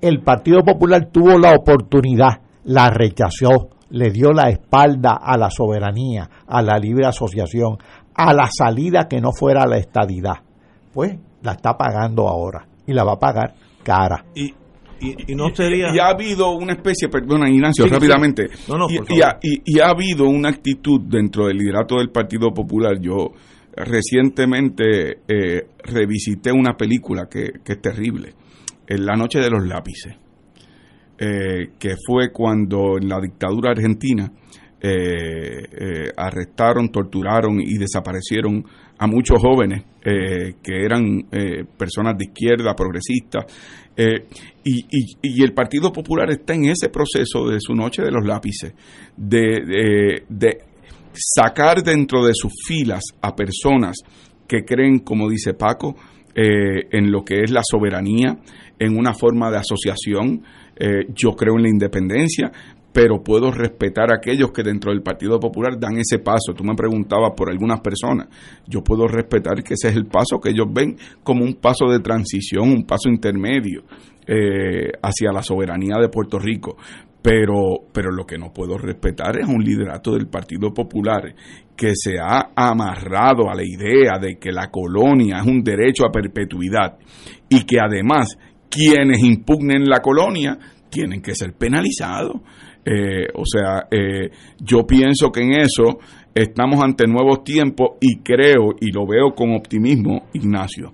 Eh, veo con optimismo que hay personas dentro del Partido Popular que no están dispuestos a dejarse mangonear. que ya aquellos cantos de sirena de que vota por el Partido Popular porque eso detiene la estadidad, como dijo Paco, mentira. Vota por el Partido Popular para ser estadista plus eh, porque ese estatito, ese José Luis Dalmao, eso es el liderato actual. Eh, eh, o sea, si llegan a estar cinco minutos más en el horno, salen estadistas. Oye, y que algunos miembros del Partido Popular con orientación progresista, ese liderato los ha dejado solos. Mira, la fiscalización con relación a Luma, dejaron solo al representante Luis Jaúl Torres. ¿Y qué tuvo que hacer Luis Jaúl Torres? Irse y así algunos alcaldes también. Poco a poco se ha ido desangrando ese partido, por, pero prácticamente por acción de ellos mismos. Es el Partido Popular el que se ha cortado las venas. Así es. Eh, ¿Y qué opción tiene el Partido Popular? Si, si, uno, si uno estuviera en el centro médico en emergencia allí y llega ese paciente herido, eh, sangrando, eh, el Partido Popular, ¿qué uno haría? ¿Buscar nuevas nueva gerencia, una juventud popular que aparezca de, en este momento no existe. Tú, eres abogado en la Corte Federal. Sí, señor. Pues vayan a la Corte de Quiebra y radiquen un capítulo 11. Pero, pero allí el, magistrado de quiebra va a buscar soluciones. ¿Qué soluciones tiene? Pero te voy a decir lo siguiente, broma, aparte, broma aparte. Yo no vislumbro, no vislumbro en estos momentos eh, el que el Partido Popular tenga opción de levantar cabeza. Primero porque su proyecto político, que era el Estado Libre Asociado, eh, quedó desahuciado. No por solamente los puertorriqueños, es porque el, eh, eh, el testigo del pueblo, Washington, ha dicho que no es un estatus viable, que no es un estatus que puede continuar así lo ha, dicho eh, eh, este comité con el proyecto que ha presentado, pero lo han dicho las tres ramas de gobierno constitucionales estadounidenses. Lo segundo, no hay un liderato político creíble. Eh, aquí, como dije anteriormente, entre los egos y, los celos se están comiendo por los rabos. Así que tampoco hay un liderato político creíble. la fila para ser líder del Partido Popular es muy muy corta y por lo tanto, en ausencia de proyecto político, en ausencia de, eh, de lo que era eh, el Estado Libre Asociado, en ausencia de un liderato político importante para inspirar a la gente. Eh, después de todo, tú lo decías hace un rato, tú hablas con la gente de tu condominio más joven, nadie se vincula con el Partido Popular. pero nadie, pero, pero es que no solamente es que no se vinculen, es que te hacen el argumento para que no quepa duda de que yo popular no soy. Eh, o sea, que eh, es una manera de una afirmación individual política importante. Y por lo tanto, cuando tú tienes ausencia de liderato político que inspire a la gente y tienes ausencia de proyecto político que puedas aglutinar eh, eh, ¿verdad?, a, un sector de la población, pues entonces tú te vas a la corte quiebra. Eh, capítulo 11, yo no veo, Ignacio, en el horizonte cómo el Partido Popular levanta cabeza, tanto así, tanto así, y, y no quiero seguir insistiendo, pero tengo que decirlo, que cuando tú ves que el objetivo principal del PNP es atacar al Partido Independentista Puertorriqueño y se han olvidado del Partido Popular, es porque ahí hay eh, una quiebra política enorme, enorme. Es que el, Partido Nuevo está lleno de gente inteligente y ellos ven que el crecimiento de ustedes, que fue vertiginoso, puede seguir, pero ven que el Partido Popular va a seguir bajando, así que eso no hay que atenderlo. Ese fuego ya se consumió la casa, déjalo quieto, ya, ya se apagó. Eh, ahora, y el Partido Popular, estoy, estoy buscando, si yo fuera ahora contratado, se unen a la libre asociación, tienen tendrían esa valentía. Estoy asumiendo en voz alta. Tú, dices el, el, liderato del Partido Popular. no, no. El liderato del Partido Popular ha declarado la guerra contra los sectores que creen en la soberanía asociada, eh, los nombres que mencionaste ahorita, eh, los han sacado del Partido Popular y por lo tanto aquí lo que ha habido es una estrategia del liderato del Partido Popular convertirse en algo que dijo Paco ahorita, que es la idea de que el Partido Popular es como el PNP, es la garantía de la unión permanente que total es una ficción bajo la territorialidad de lo que es el Estado Libre Asociado, pero ficción al fin, pero se han abrazado a eso y piensan que mientras más se parezcan al Partido eh, Nuevo Progresista, más votos pueden sacar y por lo tanto han eh, eh, defenestrado a, todo lo que huela a lo que es la soberanía, la libre asociación, la puertorriqueñidad, la nacionalidad, eh, los han sacado eh, del Partido Popular y por eso personas que tú y yo conocemos, que son muy buenos amigos, como Néstor Duprey, entre otros, pues se han tenido que ir del Partido Popular porque no tienen espacio, los han votado del Partido Popular. Es una nueva declaración de incompatibilidad, como pasó eh, eh, eh, en la década del 40, cuando Muñoz decidió que era incompatible ser independentista y ser popular, pues ahora es incompatible ser soberanista y ser popular. Y por lo tanto yo creo que eso representa para nosotros en el PIB una nueva oportunidad para lo que pueden ser acciones concertadas con otros sectores, lanzar unos puentes, y poder tener una fuerza política enorme de cara a las próximas elecciones. Eh, vamos a una pausa. Yo tengo eso, mencionaste algo que me llama la atención, lanzar unos puentes. Vamos a esos puentes cuando regresemos. Fuego Cruzado está contigo en todo Puerto Rico. Escucha, tu dinero seguro, temas legales, financieros, entrevistas, invitados y mucho más. Todos los miércoles a las 4 y 30. Tu dinero seguro. Miércoles de Infoempresas a las 4 de la tarde. Con entrevistas e información con nuestros emprendedores y empresarios. No te lo puedes perder. Miércoles a las 4 de la tarde. Por aquí, por Radio Paz 810 AM y Radio Paz 810.com. Los espero. A mí me gusta mi pueblo. A mí me gusta mi gente.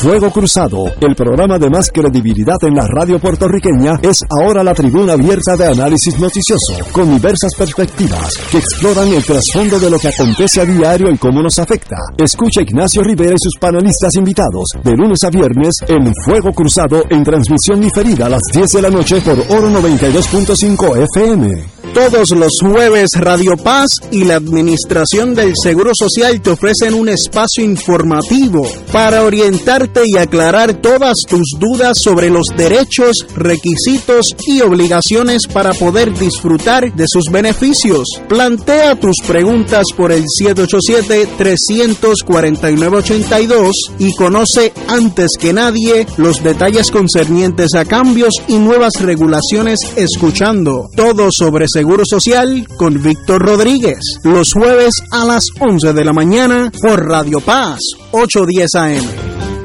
Tu mejor compañía en temporada de huracanes es la radio.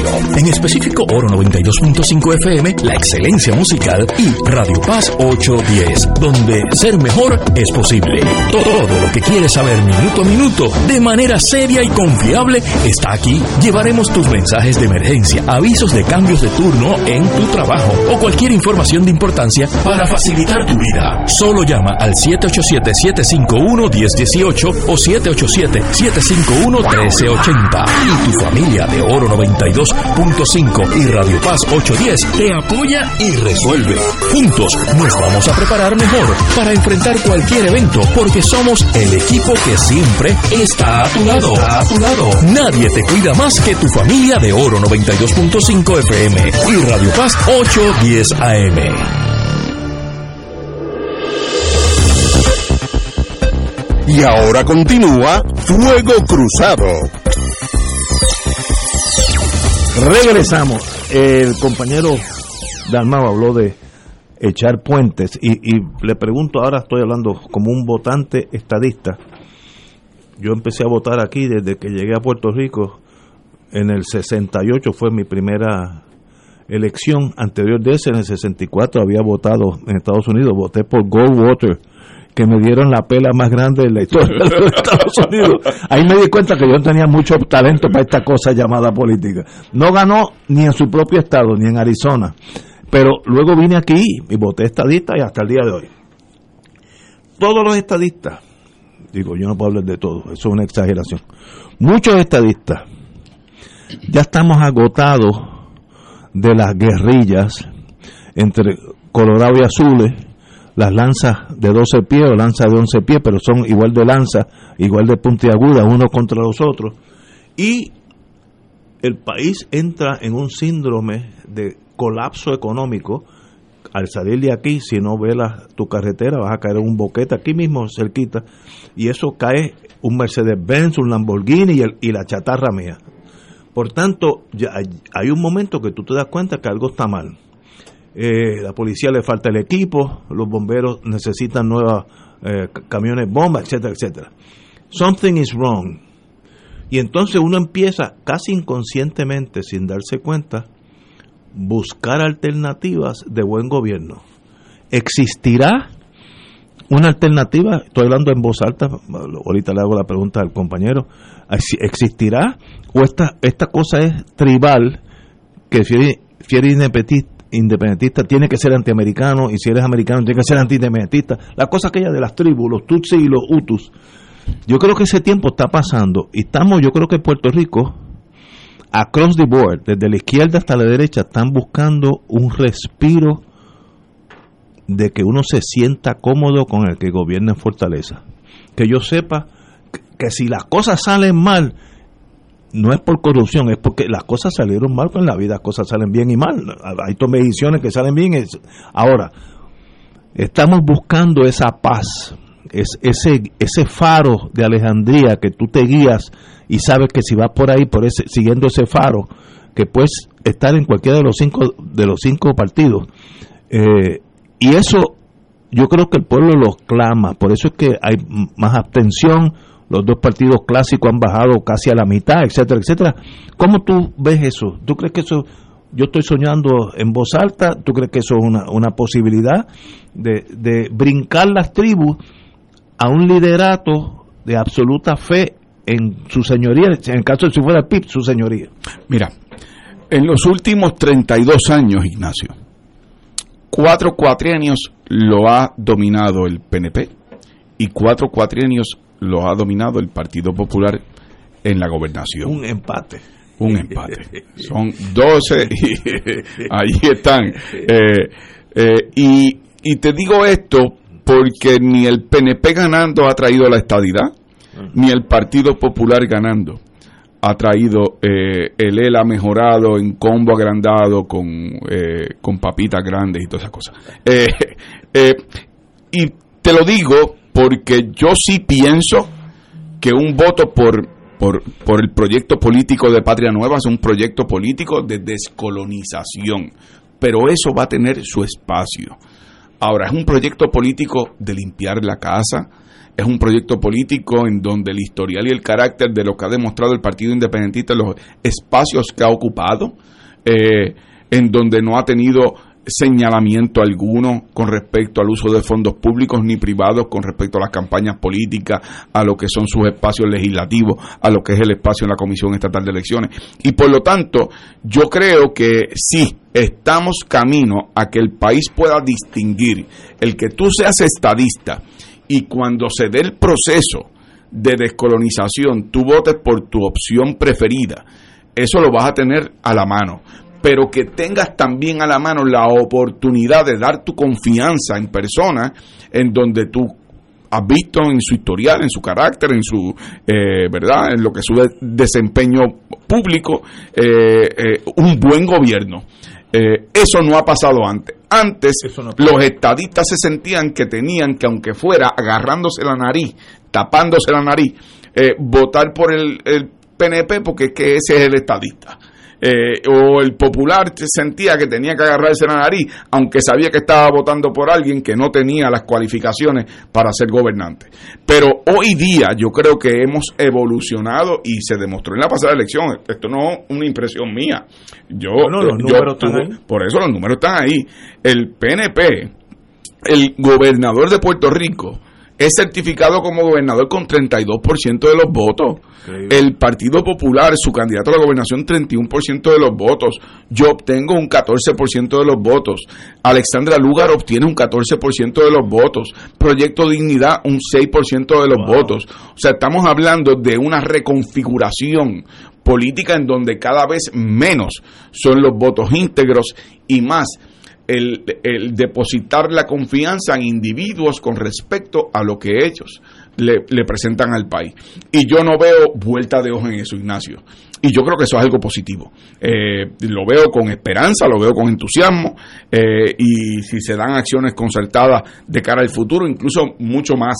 Pero yo pienso que, eh, que ya no, no hay vuelta de hoja con la actitud del país con respecto a quienes deben tener las riendas eh, de verdad de, la gobernación o de otros espacios políticos. Y, y, lo veo con buenos ojos.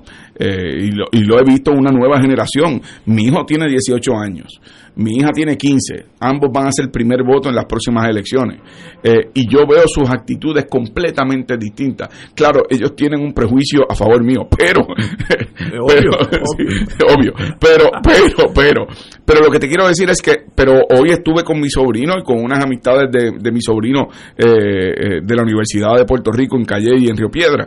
Eh, la actitud es distinta. Uno de los muchachos me lo dijo, me dijo, yo voté por usted, pero yo no soy independentista. o sea, e, es otra actitud y yo creo que eso es bueno. Y yo creo que hay una decepción nacional en torno a los partidos clásicos, porque ha habido tanto presos, no estoy hablando de acusados, presos de ambos partidos, lo que está pasando ahora mismo con los alcaldes, que son mitad y mitad, que esa juventud dice, pero ¿en manos de quién estamos? Mira, el fulanito que yo puse mi fe cuando era pequeñito, lo vi como una persona grande, ahora lo vi esposado. Yo creo que hay un momento de agotamiento del pueblo. Yo estoy llegando a esa línea, yo lo digo con toda sinceridad. Mira, yo, yo, te voy a decir lo, lo, lo que pasó, creo que te, te, lo comenté fuera del aire. En el pasado cuatrenio, Puerto Rico vivió un cuatrenio traumático, traumático. No solamente la Junta de Control Fiscal comenzó a ejercer su poder presupuestario y de gobierno sobre Puerto Rico, sino que luego de eso eh, vino el huracán María, Irma, temblores, pandemia, arresto de Julia Kelleher, Ricky renuncia en el verano del 19, la sustitución torpe esta constitucional donde Pedro Pierluis intentó eh, que lo juramentaran cuando le tocaba realmente a Wanda Vázquez en términos constitucionales, Wanda Vázquez. Eh, ese cuatrenio yo creo que fue eh, una, un despertar de lo que era la ilusión de lo que se vivía en Puerto Rico y se vivió con toda su tragedia, la, la idea del chat, cómo se burlaban de los muertos, cómo se burlaban de otras personas. la bola. Por eso. Y, y, yo pienso que, que ese despertar no tiene vuelta de hoja y, y que para bien sea, ahora digo yo, eh, de algo tenemos que aprender. Yo, yo tuve una experiencia muy bonita en esa, esa marcha que fue la que precipitó que el gobernador Rosselló se fuera. Yo no iba a ir, porque yo dije, bueno, voy allí, voy a coger este, por lo menos una mirada más me van a dar. Pero mi esposa, que es más valiente que yo, dice, no, no, vamos, yo, yo voy sola, no, no, yo voy contigo. Y qué bueno que fui, porque vi una masa humana que no eran los clásicos que van a esa, era todo el mundo en Puerto Rico. Vi socios de super bufetes, ya quisiera yo estar en esa liga, yo le llamo los multipisos en Atorrey, estaban allí, era el pueblo entero. Pero es que a mí se me acercaron abuelos con sus nietos para decirme yo nunca he venido a una manifestación, pero estoy aquí con mi nieto o estoy aquí con mi hija. Pues Eh, eso eh, lo vi es yo. Una cosa distinta. Una masa y mucha gente bien joven, que también había juventud, tú sentías ese poder de la juventud. Y eso fue una explosión que votó Pe- el gobierno. Pero esa juventud tuvo la capacidad de movilizar otras generaciones. Sí, sí, sí, Eh. Lo que te estoy diciendo del abuelo y la mamá eh, es que no iban nunca a manifestaciones, pero se sintieron movilizados Es que- por esa juventud. Es que yo creo que ese chat de el gobernador y dos o tres de sus ayudantes, eso fue una bomba de hidrógeno, porque tú te das cuenta en manos de quienes estábamos. Pero es que le dejaron, el- el- le entregaron las llaves del carro a, un- a una persona esplacada Eh, y no puede eh, pasar no, de nuevo. No podía, no podía. Compañero. Ustedes han escuchado la expresión que usan mucho los médicos cuando se refieren a un paciente que está grave, grave, grave, está en intensivo. Y el médico le dice, cuando le preguntan los familiares, "¿Y ¿cómo está el paciente? Y él dice, bueno, está estable. Realmente el médico lo que quiere decir es moribundamente estable. Y lo grave para Puerto Rico es que Puerto Rico hace décadas que está moribundamente estable, gobernado por el binomio azul y rojo, Partido Popular y PNP. Ahora están gobernando los dos, porque están gobernando los dos. La- las cámaras las tiene el Partido Popular y el gobernador lo tiene el PNP. Y en- básicamente en todo han estado de acuerdo. ¿En qué no han estado de acuerdo? En Luma han estado de acuerdo. En la Junta han estado de acuerdo. En toda esta política neoliberal han estado de acuerdo. ¿En qué no han estado de acuerdo? En cuestiones casi adjetivas. En lo grave es que el paciente continúe moribundamente estable. Y se repiten cuatrenios como el que tú describiste hace un jato. Y después de todo, antes del cuatrenio, antes de María, ya Puerto Rico llevaba como más de una década estancado económicamente y sin ver luz al final del túnel. Y continúa así. Porque después de todo, después del verano del 2019 y después de ese estremecimiento, volvieron a ganar. Aunque más precariamente que en otras ocasiones, pero entre los dos sumaron el 60 y pico por ciento de los votos y dominan la Cámara y dominan el Ejecutivo y están haciendo nombrami- nombramientos más politiqueros que nunca antes. No han aprendido nada. Tampoco han aprendido que están por defalcar al Fondo del Seguro del Estado. Es decir, están continuando con las mismas prácticas. Lo único que puede remediar esto es una fuerza progresista de alternativa, la que tú estabas describiendo hace un momento, Juan, una fuerza, una apuesta, una fuerza socialmente progresista, económicamente progresista, ambientalmente respetuosa y que tenga política de futuro. Es decir, por ejemplo, los compañeros de la Libre Asociación junto a los independentistas, ahí hay política de futuro. Pero con, continuar con los azules y los rojos es continuar con el paciente moribundamente Pero estable. este nuevo movimiento, si es que existirá, yo le añadiría los que los requisitos que le puso aquí el doctor Catalá, que tiene que tener claro que la relación con Estados Unidos sea una cómoda, que no sea un movimiento me- vuelvo a la Guerra Fría, donde, de donde yo salí. Entonces, cuando lleguemos aquí, todos los estadistas tendrán que irse de Puerto Rico. Hace 20, 30 años las cosas eran así de, de obviamente era otra época. Y yo creo que en eso ustedes han cambiado mucho, que uno nota cierta amistad, una tranquilidad emocional en torno a- al futuro de todos nosotros, los que estamos aquí, y que hay cinco bandos. Pues esos cinco se pueden sentar ahora más, sentir Mira. más cómodos que hace 40 años. Mira, yo, yo me acuerdo, Ignacio, cuando yo estaba en bachillerato, yo llego a casa, yo vivía en la calle Mayagüez con mis abuelos, porque me quedaba cerca de la Yupi, así que yo vivía en la calle Mayagüez, eh, en un apartamentito, y mis abuelos me, me cuidaban. Y, y, yo recuerdo un día, yo llego con una camisa de, de Albizu Campo a, casa de abuelo, que, que fue oficial federal, eh, era eh, un trabajador social en la Corte Federal. Y abuelo me dice lo siguiente, Juan, tú sabes lo que es la independencia. Y yo que estudiaba política le di mi definición. Es la autoridad política, jurídica y moral de todo pueblo para definir su futuro. Eh, y le doy la definición. Y él me dice, esa no es la definición de independencia. La definición de independencia es que a don Elminio, que era el vecino, tú le tienes que dar un par de zapatos de los que tú tienes. Y yo le dije que tiene que ver los zapatos con don Elminio. Ojalá si se los pudiera dar, si está descalzo se los doy. Pero te digo esto, Ignacio, porque yo sé que tú vienes de un, de un proceso de guerra fría, como lo vivió mi abuelo. Pero, pero ese, ese no es el proceso. Y lo bueno de que Paco esté aquí es que Paco participó de ese proceso del proyecto Johnston del 89 al 91 y posteriores esfuerzos en donde la independencia no es antagónica a, ser, eh, ¿verdad?, antiamericano. Se trata de nosotros regir nuestro propio destino en amistad y cooperación con el resto de los países del mundo. Lo dije en un debate eh, y, lo repito ahora. No se trata de separarse de nadie, es para unirnos al mundo. Hemos estado separados del mundo. La posibilidad de tratados comerciales con otros países, que incluye los Estados Unidos, pero puede incluir otros países, de desarrollo económico, de prosperidad, de democracia con D mayúscula, cosa que no hemos vivido. Eh, esa es la aspiración. Pero, pero te insisto en algo, Ignacio, porque, porque si no te lo digo, eh, ¿verdad? No, no, no cumplo mi, mi función aquí hoy. Eh, el proyecto de Patria Nueva es un proyecto que tiene dos vías.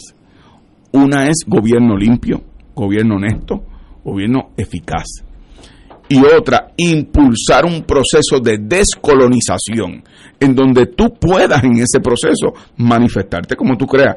Yo aspiro a convencerte a que votes por la independencia, pero si no te convenzo, votarás por la opción que tú creas.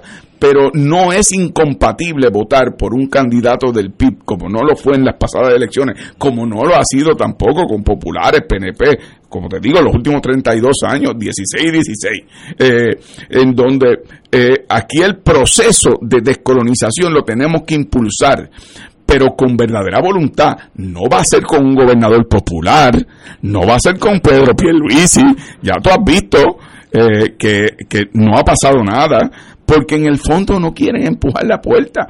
Yo me comprometo a que yo voy a empujar la puerta eh, y cada cual va a poder votar por lo que crea en términos de la descolonización, pero sí, tener un gobierno limpio, honesto, de progreso económico, superar nuestros 15 años de depresión económica, ya 16, eh, superar nuestro problema con la ley promesa, es decir, eh, es poner la casa en orden, limpiar la casa.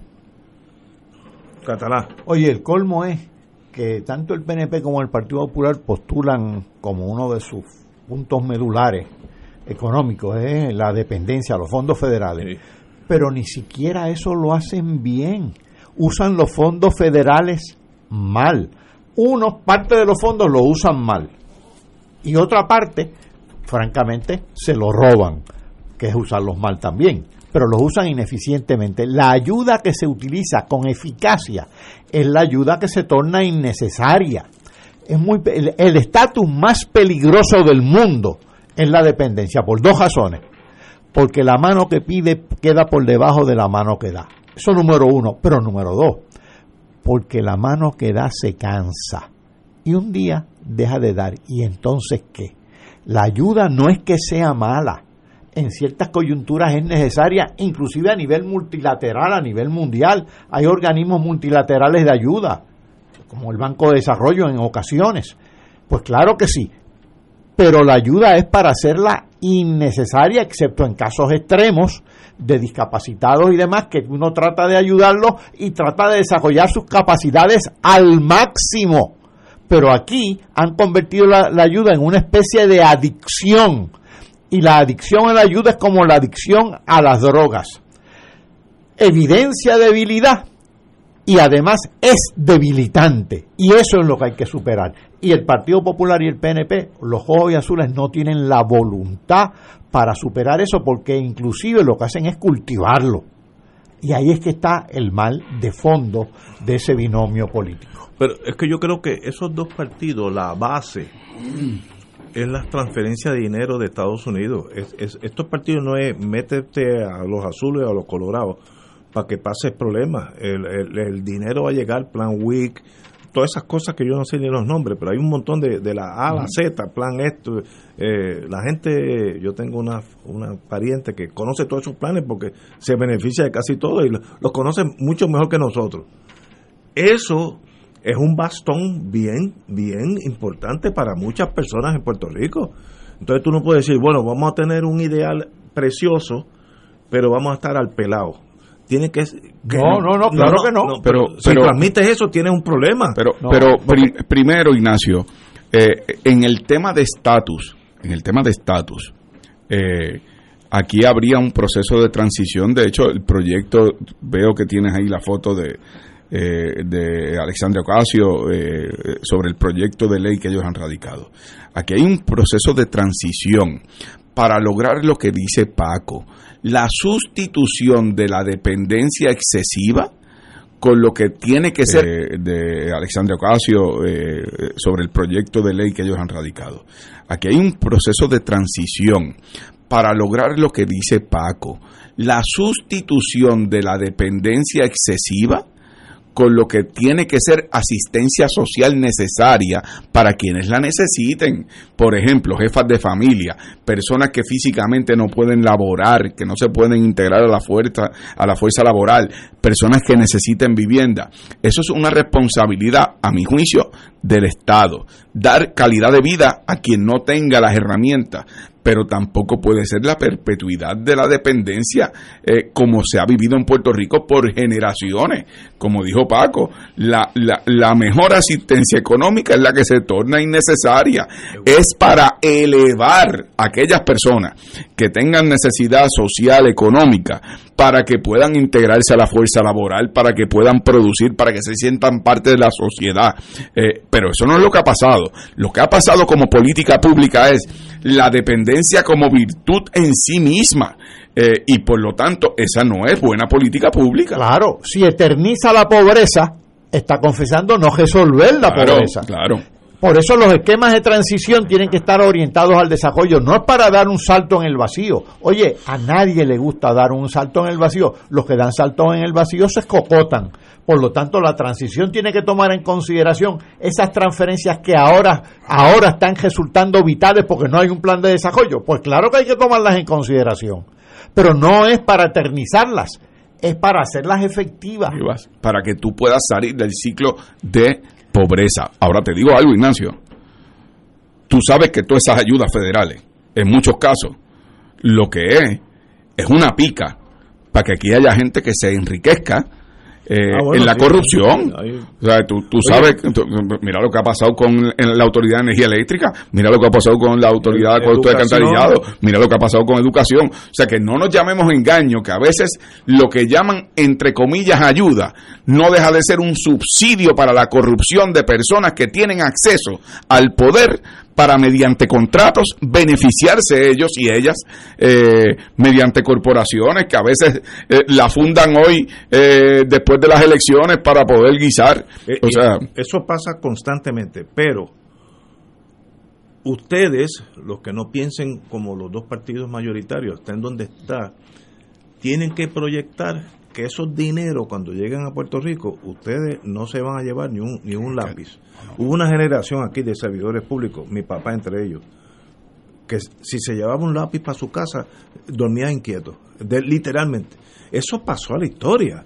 Yo conozco amigos míos muy queridos, estudiamos leyes en algunos casos, que no han dado un tajo en la vida y han vivido mucho mejor que nosotros porque están en esa vorágine de los contratos y las si, cosas. si- si cuando nacen los inscriben primero en, en el presupuesto antes del registro demográfico. Pues yo conozco Pues, yo, hombre, aquí hay, aquí hay apellidos que han vivido eso. Y eso genera eso genera una generación, varias generaciones, dependiente de ese dinero. Que si ese dinero viene de Japón, seríamos japoneses, y si viene de China, seríamos chinos, porque lo importante es el dinero. Romper ustedes esa esa dependencia emocional no es ningún llame. Pero, pero no, es, no es romper con ella, es una, una transición apropiada con respecto a lo que Paco planteaba como economista. Elevar a que se integren a la fuerza laboral aquellos que aunque necesiten un complemento social y económico, que también puedan aportar a la fuerza laboral y a lo que debe ser un sentido, eh, eh, Ignacio, de un sentido de, de aportar al país. El que no aporta al país se siente que no es titular, que no es propietario y las conductas antisociales son el producto de ese tipo de, de- de consecuencias. Totalmente de acuerdo. Esto para cambiar el tema un poco. eh, en la en el juego de celebridades de softball que se celebró en el Do- Dodger Stadium en Los Ángeles, el el, present- el, el invitado que más eh, aplausos se llevó fue Bad Bunny. Eso para mí es un misterio, como yo no pertenezco a esa generación. Yo tengo una nieta aquí en Puerto Rico que vive en Texas ella sabe todas las canciones Bad Bunny. una cosa, la, la- letra eh, le zumba la manigueta. Pero qué fenómeno mundial ha tenido ese joven. Obviamente tiene buen ritmo. Ayer oí dos canciones de él, vi a mi nieta, excelente, tiene buen ritmo, no, no hay duda de eso. Pero ¿y por qué es internacional? ¿Qué, qué pasa que esa gente rompen la barrera de Puerto Rico y se tornan figuras multi, multimillonarias a nivel mundial? Y si tú vas a Israel, Bad Bunny pega. ¿Qué, qué ofrece esa juventud, en este caso nuestra? Que es un, un, si fuera un producto de exportación sería un triunfo extraordinario. Pero no, no, yo me pierdo ahí, excepto que me gustó el ritmo que tiene, que la cadencia que tienen las sus canciones. Ahora, no entiendo más nada. Compañero. Mira, eh, eh, Ignacio, yo, yo me siento sin herramientas para poder responderte. Eh, Somos dos, somos dos. yo, yo no entiendo. Yo tengo un hijo de 18 años, tengo mi hija de 15 años. Eh, Gabriel no tanto, no le gusta mucho Bad Bunny, pero mi hija es loca con, con Bad Bunny. Eh, y, y francamente yo no comprendo ese fenómeno. Eh, fuera de que es multidimensional en términos de su música, de su moda, de la vestimenta, del brand, de lo que tú decías. O sea, eh, es una empresa eh, comercial, eh, no es solamente él. Pero yo, yo no tengo una explicación racional para, para poderte responder que no sea que en efecto, como tú dices, es un fenómeno mundial. Mundial, mundial. Eh, no solamente en Puerto Rico, es mundial. Eh, y, y lo mismo ha estado en la lucha libre, que lo mismo está en, eh, en anuncios de distintas marcas de comerciales, que lo mismo está en la música, que lo mismo está cantando con otros intérpretes del género, pero yo no entiendo ese fenómeno. Yo sé que es como el Alcacelser, funciona. funciona. O sea, a, mi, hija le encanta. Mi hijo no tanto, pero que Gabriel tiene su, su forma de ser. Pero, pero a mi hija le encanta. Eh, pero es como el Alcacelser, funciona. Y no, no importa lo que toque, lo convierte en oro. Eso es así. no sabemos muy bien, pero de alguna manera ellos, esa organización, porque ya más Es que una- Bad Bunny es una especie de industria, ¿no? Han tocado la tecla ef- mm, efectiva, la tecla correcta. Eh, me estaba diciendo una joven universitaria que hizo la fila para, el- para los conciertos que el que creyera que la fila estaba improvisada se equivoca. Eso estaba Planificado. planificado. Así que ahí hay mucha planificación, muy poca improvisación. Lo que a veces los jóvenes toman por espontáneo, no lo es, ha sido planificado para ellos. Pero el efecto de que lo tomen por espontáneo les resulta atractivo. Pero yo, yo tengo una parentela que vive en Jerusalén eh, y ellos, la, la más joven, me dice, oye, eh, por aquí estuvo Bad Bunny y se quedó con Israel. ¿Qué tiene él a los israelitas, que es un país históricamente lo más disímil a Puerto Rico que tú puedes pensar. ¿eh? Es, es- eh, eh, no, y, y gente de guerra, de sufrimiento, de lágrimas. Y él va allí y es un rey. ¡Qué fenómeno! Ahora, lo disímil- Ahora, yo, ¿por qué yo no? Lo disímil puede ser atractivo porque lo exótico siempre luce atractivo. Aquí en Puerto Rico quizás no nos luce tan exótico, pero en Israel o en la India o en China o yo no sé dónde, pues Bad Bunny debe lucir exótico por- porque para empezar lo que habla es español, ya ya es, es el- allá hay una diferencia. Además la, la ese ritmo que de que tú el ritmo estabas es hablando, cadencioso. pues tiene Sí, tiene sí, su sí. cosa. Ca- cada generación tiene su exponente musical, ya sea Elvis Presley, ya sean los Beatles, ya sea este, eh, ¿verdad? Eh, eh, los tiempos más recientes, pues rock o lo que fuera. Dile- Pero di- no hay duda. Carlos Gardel para que No, no, no. entendamos. Pero no hay duda que Ignacio trae eh, a la mesa eh, algo eh, que es eh, que, que está por encima de lo que fueron los Beatles, de lo que Sí, fue sí, Elvis sí, esto es mundial, mundial, Esto es una mundial. cosa eh, absolutamente. eh, Ah, Aquí hay otra mundial. ventaja también, que no tenían esos cantantes y esas agrupaciones de entonces, la tecnología. También. Hoy está, Claro, claro. tú, tú lanzas... un- Accesibilidad. ya no son discos, ya Oye, son oye, este, cosas por, pero- por, por, por Spotify, plataforma, sí, ¿no? Como yo tiendo a pensar en 20 años en el mundo comercial, pues algo se me queda. Un partido político que pudiera entregar, eh, integrar un Bad Bunny o el Bad Bunny o, o- o algo Bunny o Jirafita Bunny, lo que sea, lo que sea, lo que tú quieras.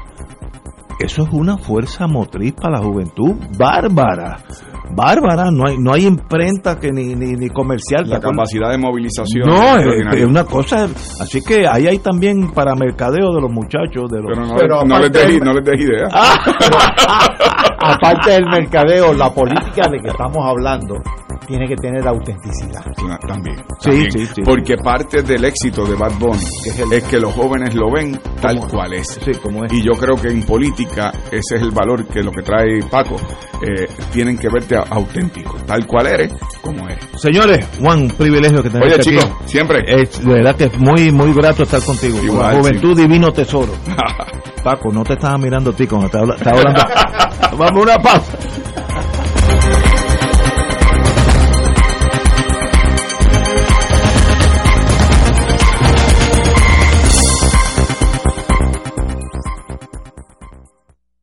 Esta emisora y sus anunciantes no se solidarizan necesariamente con las expresiones vertidas en el programa que acaban de escuchar.